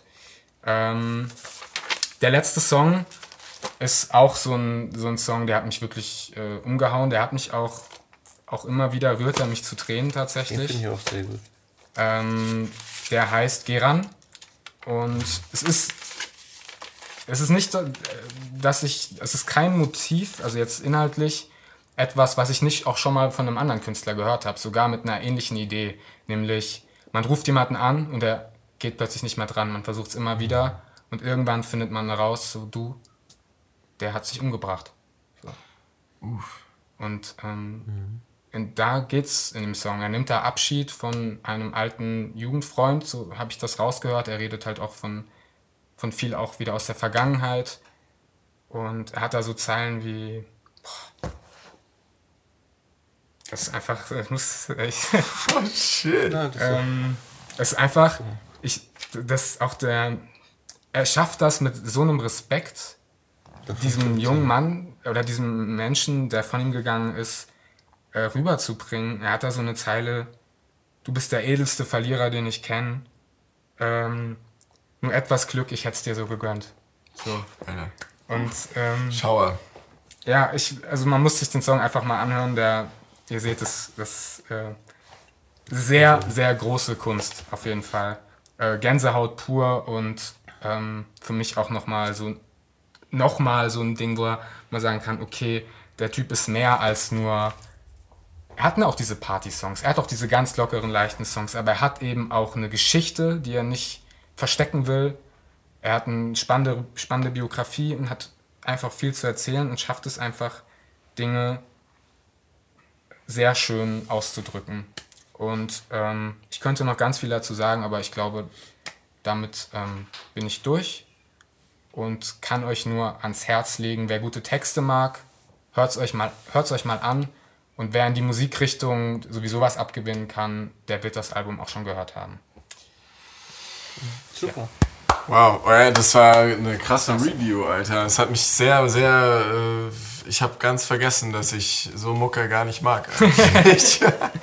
ja, also. Ähm, Aber jetzt, hab, jetzt hätte ich. Das ist, das ist halt das Geile, äh, seit wir das so machen und nicht mehr so einzeln wie früher, dass wir jetzt äh, uns gegenseitig halt die Sachen, die wir geil finden, auch so verkaufen können, mhm. dass man tatsächlich am Ende da sitzt und denkt oh geil, gebe ich mir jetzt. Irgendwie, ja, gebe ich mir so und dann wird sich das nochmal entscheiden. Aber das ist, glaube ich, sehr, sehr gut. Kann man nur immer wieder sagen, das ist einfach sehr gut. Und sei es nur ein Song oder zwei, drei Songs, die man dann halt am Ende mitnimmt, ne? Weil, Ja. und da denke ich, gibt es mindestens einen Song für jeden da draußen von euch, Ja. der äh, da Gefallen dran finden wird. Ja. Leute, vielen Dank fürs Durchhalten. Nee, war geil. War super spannend wieder. Ja. War informativ. Die Geschichten Vielen Dank. waren wieder am Start. Ich merke mir das mit dem Teleprompter auf jeden Fall. Wenn ich irgendwann gar nicht mehr klarkomme, dann hole ich mir einen Teleprompter. So, und dann geht's ab. Nein, nein. Ich versuche ich es zu vermeiden. Aber ähm, unglaublich schöne Gespräche heute. Äh, hat mir wahnsinnig viel Spaß gemacht. Freue mich sehr, dass du da warst. Ich freu, wir freuen uns alle, dass du da warst. Ja. Danke für die Einladung. Sehr gerne. Danke fürs Durchhalten auch. Ja, die, wirklich. diese lange Also- Zeit. Das war Ja, nachher war es wirklich ein. Ja. Aber das ist das Gute auf einer Couch, oder? Man kann noch mal sich. Weißt Aber du, es dauert, es gibt Dinge, die dauern halt. Gesagt, wir müssen. 120 Minuten sind auch eine lange Zeit. Ne? Ja. Was wir noch nicht Auch danke an André, ne, dass der so lange da hinten durchhält und die Kameras immer checkt. Was wir noch nicht gemacht haben, was eigentlich noch kommen muss, aber ich glaube, wir verschieben es einfach auf die nächste Folge, Ja. war das Best of der Zuschauer. Wir haben nämlich auch die Zuschauer gefragt, was ihr Lieblingsalben war und da haben wir die Schnittmenge der besten drei rausgeholt. Aber ich glaube, dazu gibt es dann auch wieder drei Sätze zu sagen und aus drei Sätzen werden wieder 20.